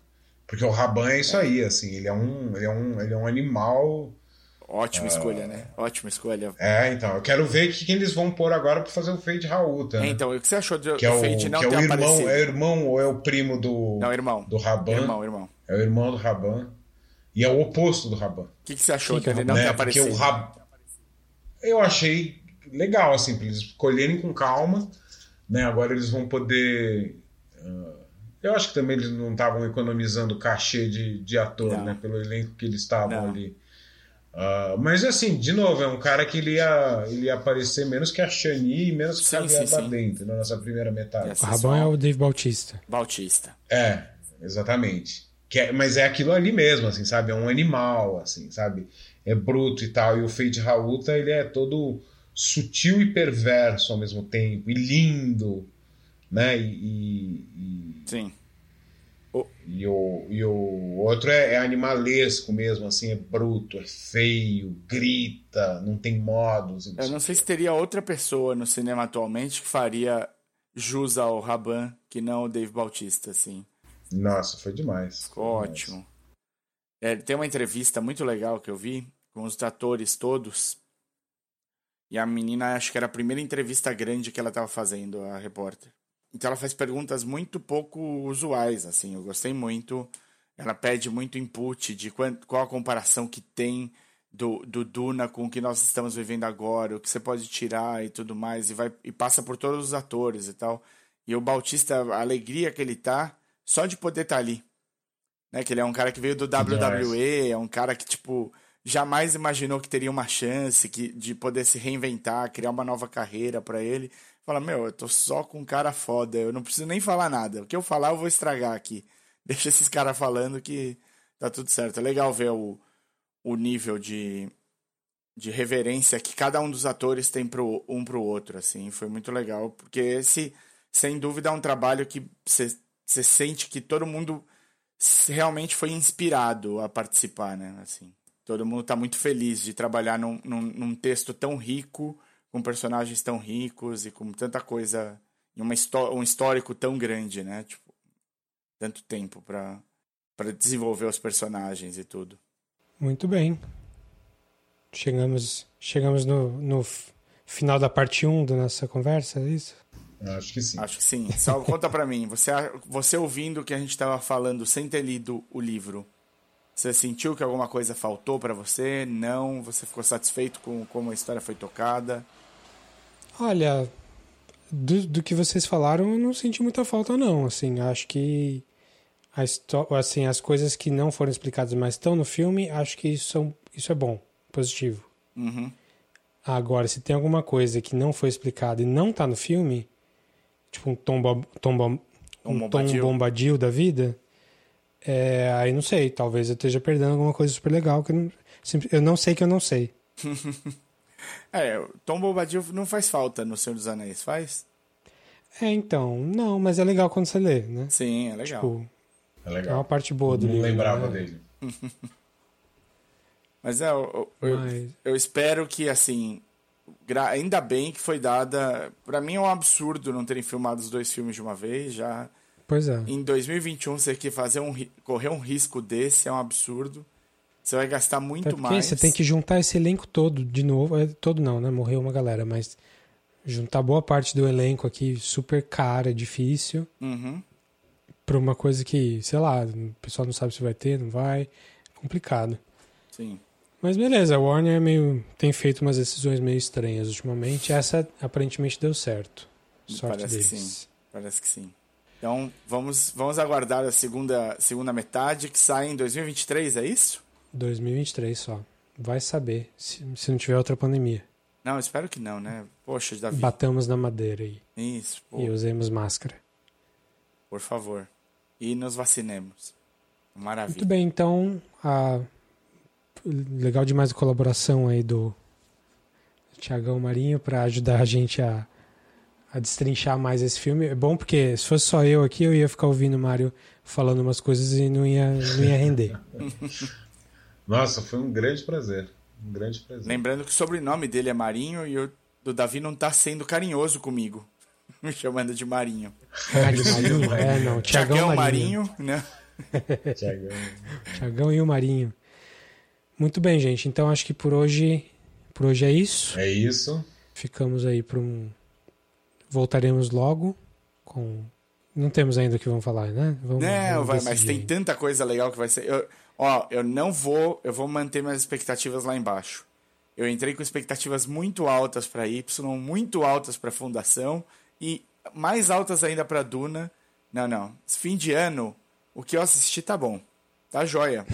não quero saber, vou ficar feliz. Vou terminar de ver Labreia. Vixe. Não, não vou não. Breve, não vou não, já abandonei, foi mal. Não, mas tem, tem coisa boa que a gente já viu, que a gente ainda tem para falar. Então, Sim. Vai, vai, vamos ter conversas boas ainda. É, e lembrando que se você quiser, falem aí o que vocês acharam do, do Dune, se vocês. O que, que a gente não falou, o que, que a gente falou está errado. Como teve diversidade de opinião aqui, vai ser mais difícil aí, mas vocês podem mandar um e-mail para a gente no podcastcatchingup.gmail.com Ou procurar a gente no Facebook, no facebook.com.br podcastcatchingup. E no Instagram e no Twitter nós somos o arroba podcatchingup. E se você quiser falar pessoalmente com a gente, eu sou arroba dedonato no Twitter. Eu sou arroba o desinformante. E o Tiagão? Tiagão tá nas redes sociais aí ativamente, menos. É arroba ortomante no Instagram, mas. Pode, pode mandar uma mensagem se, se quiser. Se pois precisar, é. pode dar um oi, eu vou gostar. Fala, é, fala com a gente também, a gente repassa. É, tem alguma coisa legal que você esteja fazendo aí que você queira divulgar? Você tá editando o quê, Tiagão? Atualmente não. Atualmente não. Eu virei um, um, um vendido para as corporações estrangeiras. Estou muito feliz. Ganhando em outra moeda. não tem nada de filme para contar agora e tal. Teve um filme que eu eh, participei um pouquinho da montagem do Caco Siocler, O Melhor Lugar do Mundo é Agora, eh, e ele acabou de ganhar prêmio de público na Mostra de São Paulo. Que animal. O Davi eh, nos honrou com Eu vi um É, corte assistiu, preliminar aí, é. é, Mudou bastante, né? cortes lá de trás mudou muito, mudou muito depois saiu da minha mão. Por isso que eu assino só a montagem adicional. A Carol Leone, nossa colega da MC, ah, assumiu a montagem e levou para lugares que eu não teria levado, mandou muito bem. Que animal. Tô curioso pra o ver essa- ficou bem esse legal. resultado aí. O filme, o filme ficou bem legal. Mas parabéns pelo, pelo, pelo prêmio, pelo filme, por sua participação. Obrigado. E vamos, vamos fazer de novo antes de 2023, Tiagão. Vão ter outras coisas pra você É isso participar. aí. Sim, Oba, bora. oba. Uma vezinha por ano eu tô bem feliz, viu? Aí. Beleza. Combinado, então. É isso, Então é pessoal. isso, galera. Abraço, meus queridos. Valeu. Falou. Até. Tchau, tchau.